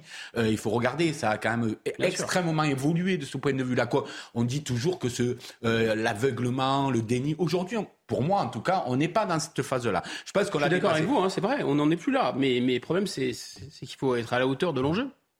Oui, tout à fait. Et donc là, ça suppose que tous, tous, parce qu'on a, on a, on a vu qu'il y avait des atteintes à la laïcité à bien des égards. Aujourd'hui, il y a une plateforme qui est en capacité de les signaler euh, aussi. Donc on peut pas dire que rien n'a été fait. Par contre, les résultats, évidemment, au plus on, comment dire, au plus on découvre les faits, au plus on a les sentiments que les résultats sont pas au rendez-vous, parce que on voit l'ampleur euh, du, euh, du phénomène. Et donc, il faut se donner et continuer de se donner les moyens de lutter contre ça, et notamment à l'école.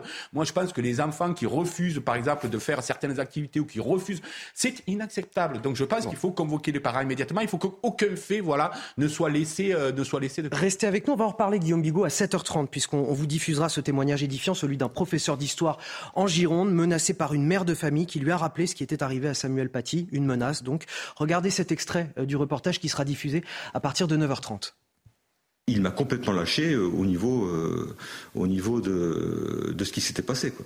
Il m'a absolument pas soutenu. Surtout pas de vagues. Surtout pas de vagues. Il voulait pas de vagues autour de cette histoire. Voilà, ce professeur qui parle évidemment euh, de la direction de son établissement qui ne l'a pas euh, soutenu alors même qu'il était menacé par euh, un parent d'élève. Une dernière information, ce refus d'obtempérer à Paris cette fois. La police a ouvert le feu sur un véhicule qui dans sa fuite a percuté une autre voiture et qui roulait en direction des agents. Le conducteur est, est décédé des suites de ses blessures.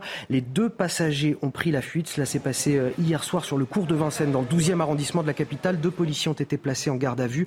Retour sur les faits avec Josias Claude du syndicat Unité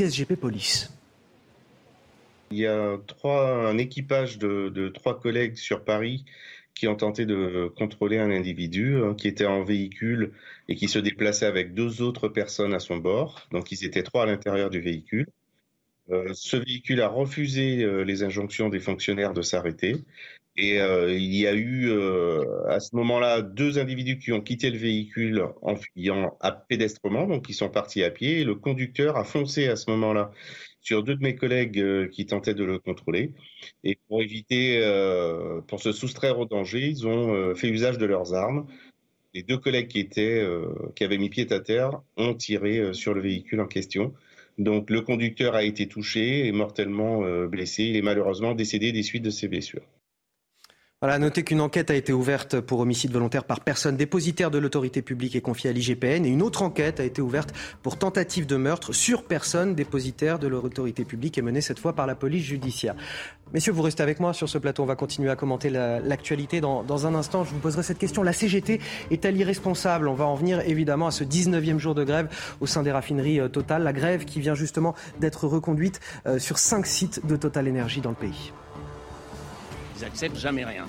C'est toujours eux, si vous voulez, qui bloquent le pays. C'est inadmissible. On veut travailler, on veut pas d'aide, on veut pas de trucs, on n'est pas des assistés, mais il faut qu'ils arrêtent maintenant, ça suffit. La matinale week-end et cette dernière partie qui se poursuit avec une équipe de choc, toujours Guillaume Bigot, Frédéric Durand, Harold Iman qui nous a même rejoint sur euh, ce plateau puisqu'on parlera du, conflit en, Ukraine et, de Vladimir Poutine plus particulièrement qui nous explique aujourd'hui que tout va bien, que tout s'est bien passé, que voilà. Lui aussi. Euh, Lui aussi, tout va bien. Vladimir Poutine Il n'y a pas de pénurie, il n'y a pas de guerre, enfin tout va bien. Oui, voilà, bah, c'est comme en France, exactement. Mais on va, on va en parler euh, justement. Je vous présente tout d'abord les titres de votre journal. Bienvenue à tous sur euh, CNews, bien évidemment. Le calvaire à la pompe qui est donc loin d'être fini pour les Français.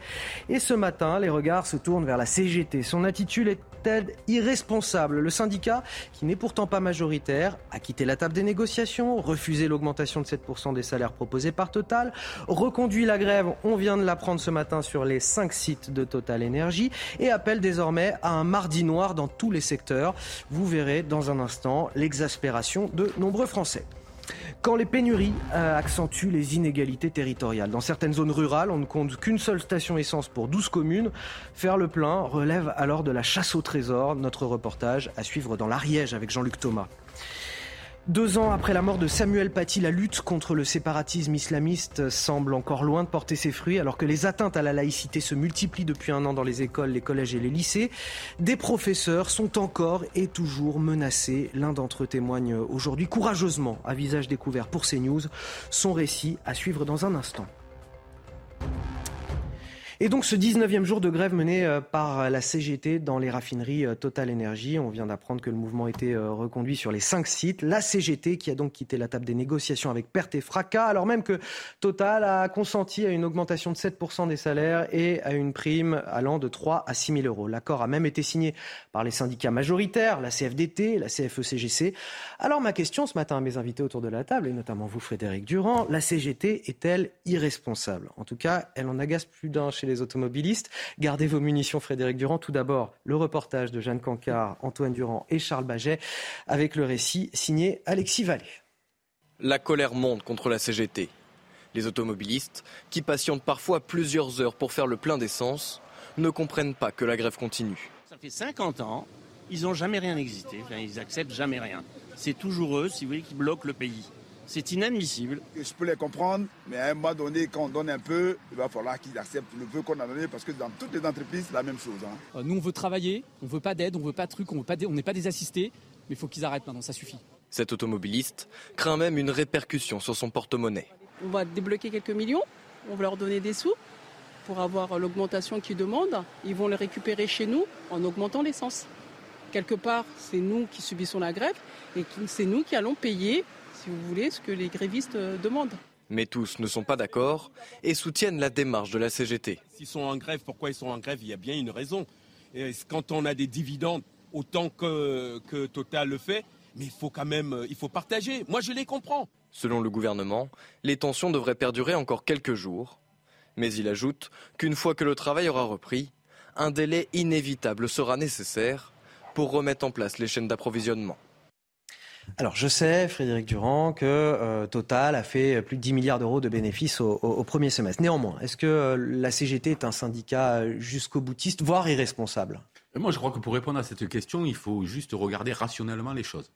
Euh, parce que sinon, évidemment, moi je comprends l'émotion aussi, parce que je comprends quand on a besoin d'aller travailler, qu'on peut plus mettre son essence, etc., on soit en colère, et c'est tout à fait naturel. Mais si on regarde juste lucidement les choses, effectivement, vous l'avez dit, il y a eu 10 milliards à la limite, ces 10 milliards de bénéfices-là, c'est une chose. Euh, ça, représente quoi si Total, demain, euh, répond positivement aux 10% demandés par la CGT Ça va représenter entre 25 et 28 millions d'euros on a donné 2,5 milliards d'euros aux actionnaires. Donc si on regarde tout simplement très rationnellement la situation, est-ce que l'entreprise, ce n'est pas toujours le cas, mais là en l'espèce, est-ce que l'entreprise a les Peut moyens, se le permettre. a les moyens ou pas de répondre à la revendication qui est faite par la CGT, c'est-à-dire 10%, c'est-à-dire sur 25 000 salariés, ça fait à peu près entre 28 et 30 millions d'euros. D'accord? Quand on a donné 2,5 milliards à la rente, est-ce qu'on a les moyens de donner 28 millions au travail? Vous voyez Donc c'est là, on dit toujours c'est la CGT qui bloque, etc. Pourquoi on ne se dit pas de temps en temps aussi, parce qu'il faut être capable de regarder les choses de côté, pourquoi on ne se dit pas que finalement c'est aussi eh la ben, direction de Total qui a... parce qu'à un moment, il y, a eu, il y a eu euh, quand même un accord, là, signé en tout cas par les syndicats majoritaires. Et non, les syndicats minoritaires qui ensemble sont majoritaires, parce qu'ils sont tous donc CFE, CGC plus CFDT, la majorité donc des syndicats représentant les salariés ont voté un accord qui accorde 7% d'augmentation sur les salaires. Euh, c'est vrai, et 5% garantie au non-cadre. C'est marqué dans toutes les dépêches, vous l'avez remarqué. Ce qui veut dire qu'on est déjà là en dessous de l'inflation euh, à, à 6%. Et lorsqu'il y a des bénéfices qui sont aussi colossaux, voilà, il faut juste se représenter les choses. Donc moi, je pense que la direction de Total, c'est ce que dit un petit peu Bruno Le Maire euh, aussi d'ailleurs, a les clés aussi. C'est pas que la CGT qui a les clés ou, qui bloque. C'est aussi la direction de, Total, me semble-t-il, qui a, qui a les clés. Et puis, moi, je me mets à la place d'un salarié de Total aussi. Il a vu son patron s'augmenter quand même de 54%. Avoir un salaire qui est passé, moi, je jette pas la pierre à ceux qui gagnent de l'argent. C'est pas ça, c'est pas mon, propos. Mais quand on voit son propre patron passer de 250 000 euros par mois à, euh, euh, à 500 000 euros par mois, c'est-à-dire avoir les moyens de s'acheter tous les mois une villa, on peut aussi se poser des questions. Pourquoi lui s'est-il augmenté de 54% et nous, nous refuse-t-il 10% qui représenterait 25 millions quand on a donné 2 milliards et demi aux actionnaires? Donc il faut aussi remettre un peu de rationalité économique dans tout ça. Guillaume Bigot, je vais vous poser la même question. Je voudrais simplement vous faire écouter juste avant euh, euh, ce syndicaliste euh, de la raffinerie de, de Donge en Loire-Atlantique, syndicaliste CGT, ou la CGT là-bas en tout cas est majoritaire. Je vous propose de l'écouter. Il dénonce la connivence des autres syndicats avec le gouvernement. Nous appelons à une généralisation du mouvement de grève à partir de mardi dans ce pays. Aujourd'hui, la connivence entre les organisations syndicales signataires, la direction générale de Total et le gouvernement, et je parle là de la CFDT et de Laurent Berger, est évidente. La CFDT a trahi les travailleurs. elle est de connivence aujourd'hui avec la direction générale et le gouvernement. Sauf un aveugle pourrait ne pas voir à quel point il y a une articulation et une connivence entre ces trois partis. Guillaume Bigot. Euh, bah, seul un aveugle pourrait ne pas voir que quelqu'un qui gagne 4000 euros, qui est probablement actionnaire de chez Total, puisque la plupart des salariés de chez Total sont actionnaires et donc vont être intéressés aux bénéfices, euh, quelqu'un dans cette situation ne peut pas voir qu'en en bloquant les raffineries, en plus en appelant à bloquer les centrales, ça ne va que mettre dans la misère des gens qui sont au SMIC. Voilà, ça, il faut vraiment être, pas seulement un aveugle, je pense un social traître en réalité. Il faut dire les choses. Maintenant, qu'est-ce qui se passe? Il se passe qu'il y a des gros profiteurs et des petits profiteurs. Il y a une augmentation des prix des matières premières énergétiques qui déclenche des super profits. Tout ça, contrairement à ce que nous raconte M. Macron, qui manque comme un arracheur de dents, c'est totalement lié à la guerre, c'est totalement lié aux sanctions. Ce sont les sanctions qui ont enclenché cette inflation des prix de l'énergie. Cette inflation des prix d'énergie a déclenché des super profits, et les super profits maintenant, les salariés, on peut se mettre à leur place. Je veux bien, se disent pourquoi eux et pas nous? Mais en fait, on va calmer tout le monde. Il n'y a pas de raison que les actionnaires s'en mettent plein les poches parce qu'il y a la guerre en Ukraine. Il n'y a pas de raison non plus que les salariés s'en mettent plein les poches parce qu'il y a la guerre en Ukraine. Et s'il y a guerre en Ukraine et si c'est pas ma, position, on doit absolument prendre ces sanctions.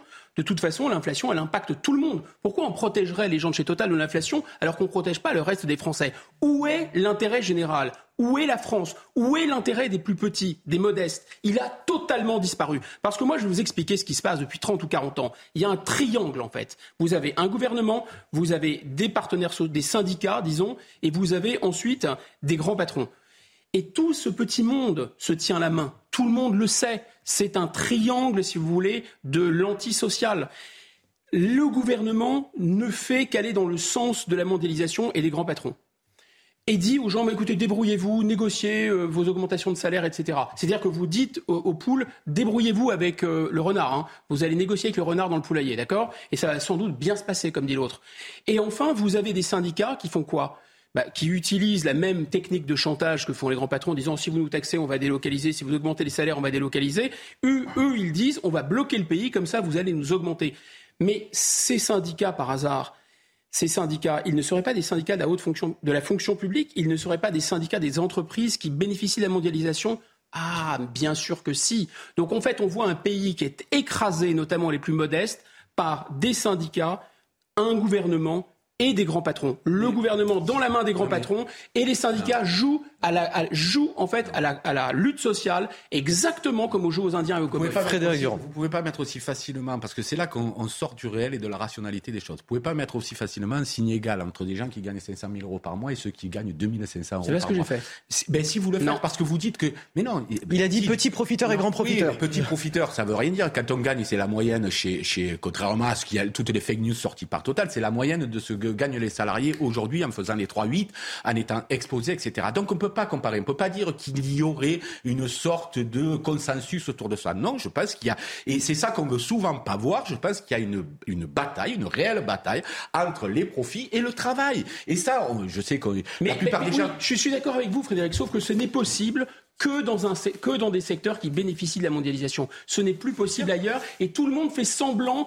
qu'en réalité, c'est la lutte sociale comme au temps des Trente Glorieuses. mais attendez, là où on va peut-être se rejoindre. Puisqu'il n'y a plus de syndicats dans la plupart mais là où on va peut-être se rejoindre, c'est que les gens n'ont plus de boulot. On, on, est un pays qui s'est complètement désindustrialisé. Pourquoi? Parce qu'il y avait une main-d'œuvre moins chère ailleurs et que nous, on n'a pas protégé le pays avec des taxes douanières, etc. Ce qu'on aurait dû faire depuis longtemps. Mais pour autant, est-ce que les derniers qui peuvent encore se battre doivent en plus se taire? Moi, c'est ça la question que je pose. Ils doivent penser à tous. Mais et aux plus petits.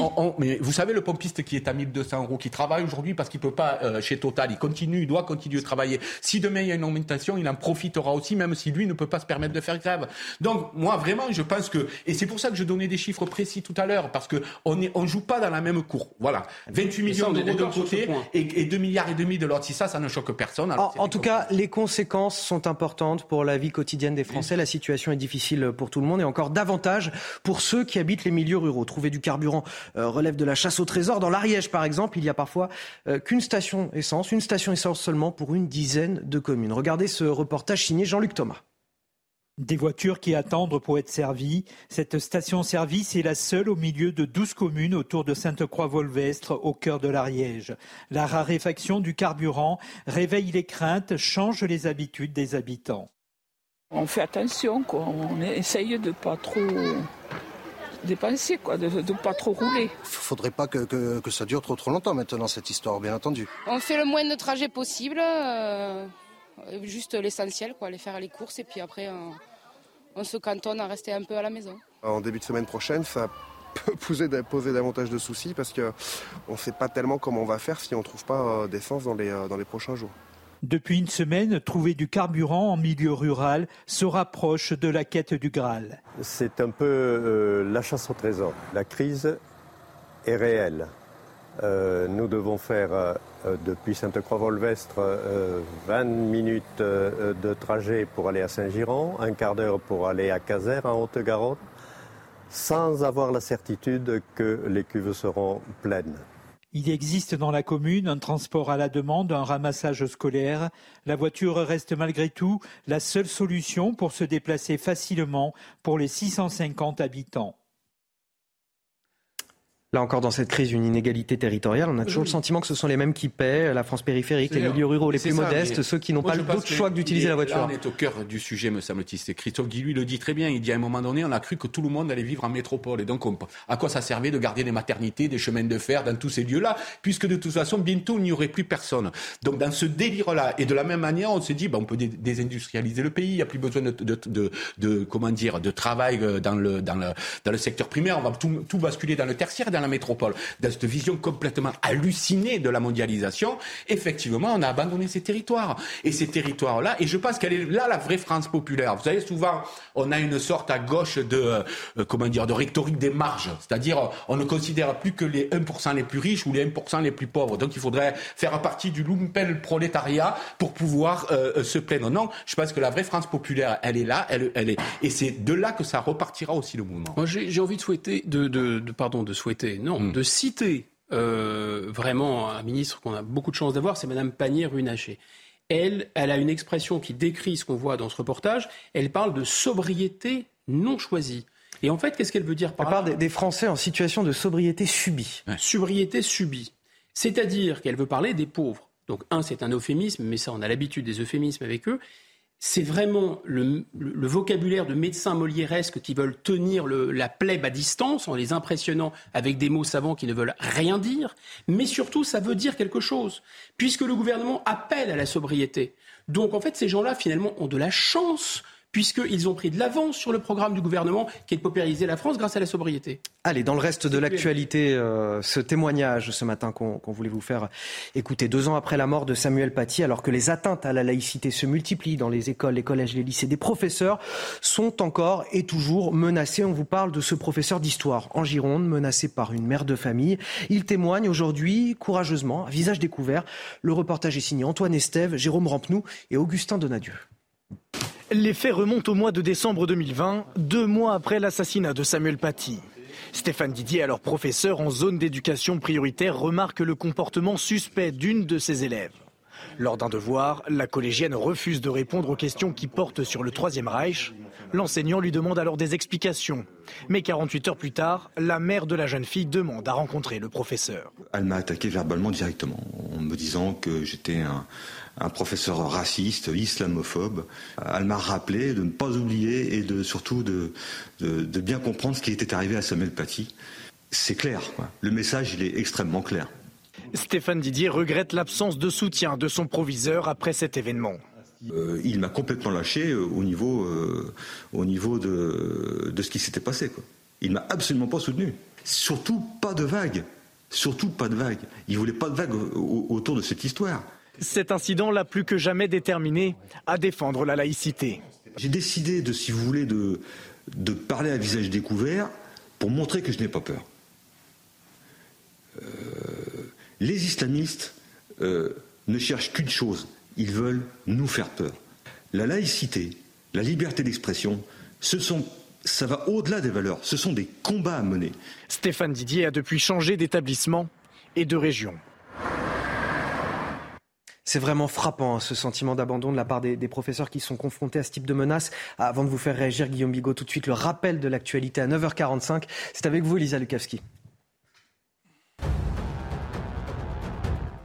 28,5% des stations euh, françaises en rupture de stock partiel ou total. Voilà l'état des lieux communiqué hier hein, par le ministère de la Transition énergétique. Une situation qui est en très légère amélioration, hein, puisque jeudi, 29,2% des stations-service étaient en rupture. Dans les faits, il est toujours très compliqué de trouver du carburant dans de nombreuses régions. Dans le centre Val-de-Loire, 42,2% des stations sont en rupture, un chiffre qui est de 37% pour la région Île-de-France. Manifestation ce samedi à 14h à Paris de l'Association des victimes du Covid-19. Cette association souhaite que le président de la République rende hommage aux victimes du Covid, plus de 150 000 personnes en France. Elle souhaite que cette journée de commémoration existe hein, pour les familles qui n'ont pas pu convenablement et dignement faire leur deuil lors de la première vague de l'épidémie où les protocoles étaient, selon l'association, inhumains. En août 2021, le gouvernement promulguait la loi séparatisme. Cette loi a offert de nombreux outils aux administrations pour lutter contre les attaques visant euh, les principes républicains. Près de 800 étrangers radicalisés ont été expulsés. Sept associations et groupements de faits islamistes ont été dissous et sur les 2623 euh, mosquées et salles de prière du territoire, 99 soupçonnés d'accueillir des prêches séparatistes ont été euh, contrôlés. Bien oui, en transition parfaite, le ministère de l'Intérieur qui nous fait le bilan de sa lutte contre le séparatisme et pourtant euh, le ministère de l'Éducation qui dans le même temps publie les chiffres des atteintes à la laïcité dans les écoles, collèges, lycées. Il y a objectivement, nous dit le ministre Papenda, une montée en puissance des signalements pour port de tenues et d'accessoires religieux que l'on observe depuis un an avec peut-être une accélération entre-temps.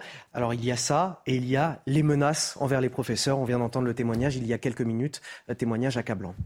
Oui, je suis bien d'accord avec Frédéric Durand. Il y a une prise de conscience, elle est indiscutable. Il n'y a pas rien non plus qui a été fait, soyons honnêtes. Il y a dans la formation des enseignants, il y a aussi un soutien maintenant qui est apporté par la police, par la justice, par les directeurs d'établissement, même si ce n'est pas toujours le cas, et il faut saluer le courage de ce témoin. Il y a aussi euh, finalement dans les euros de concours pour recruter des profs, on parle de la laïcité, donc il y a une prise de conscience mais c'est tellement tard, c'est tellement peu. Et on est face à une offensive idéologique, et nous, on est en train de prendre conscience sur le fait de quoi?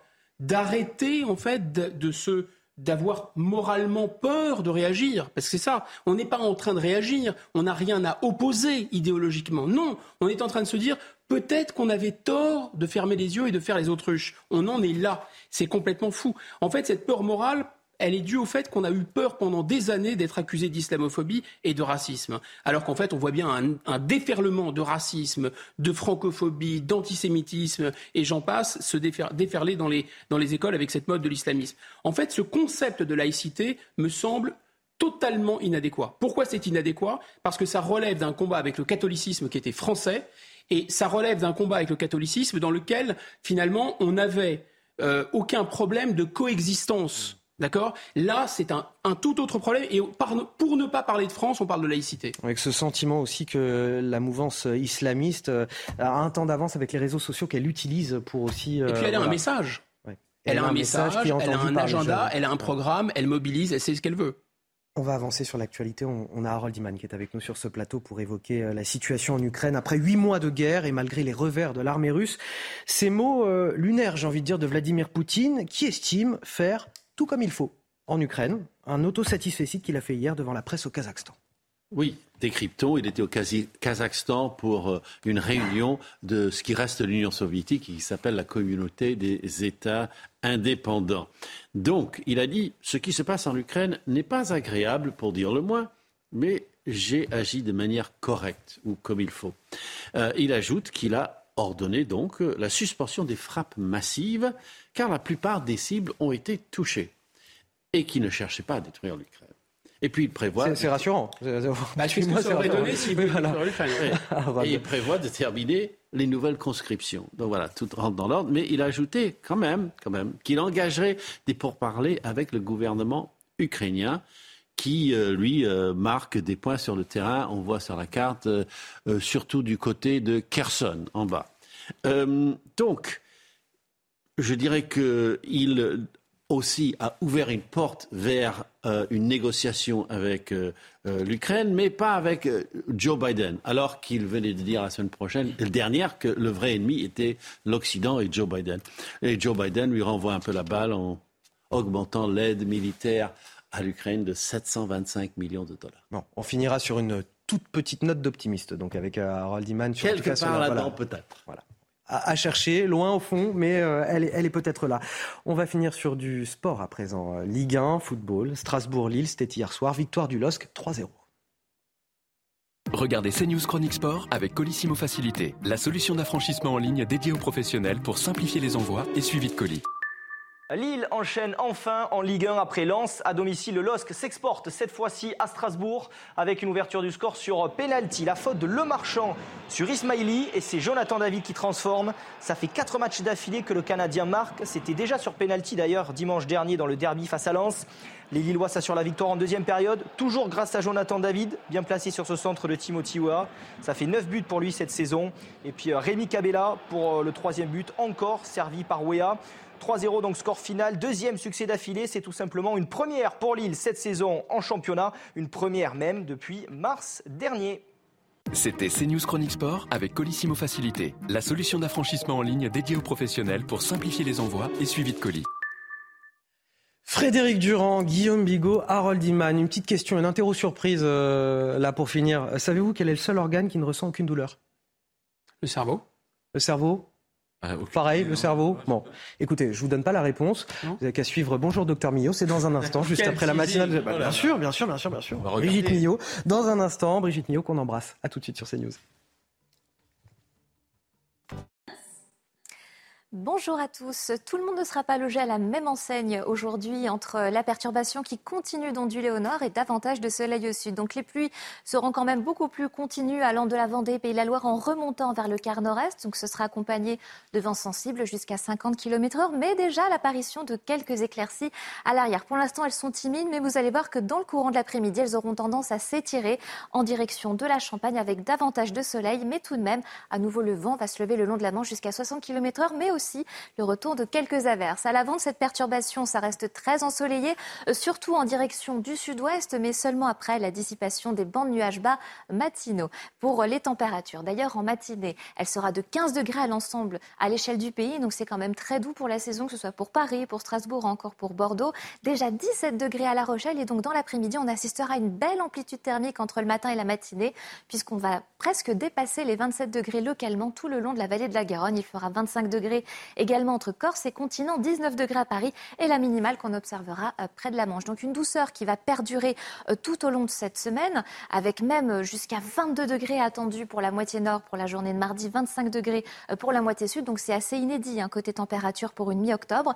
Et par contre, le ciel sera assez contrarié vers le golfe du Lion. Pas mal de nuages qui seront portés par ces vents marins qui vont souffler fort jusqu'à 70 km h On aura le plaisir d'en discuter plus tard avec vous. Ce sera mon collègue Loïc qui s'en chargera.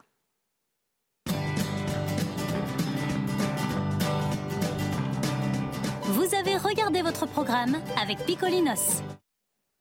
Cela fait maintenant 19 jours que les raffineries sont en grève et ça va continuer ce matin.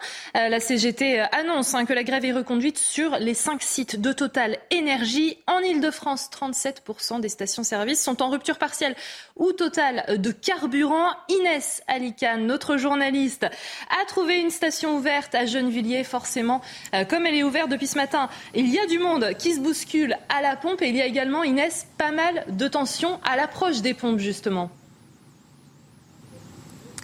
Absolument. Alors, ce que je peux vous dire, c'est que cette station essence, euh, euh cette station essence, eh bien, ça va relativement vite, hein, malgré une longue file d'attente qui s'étend sur euh, plusieurs centaines de mètres.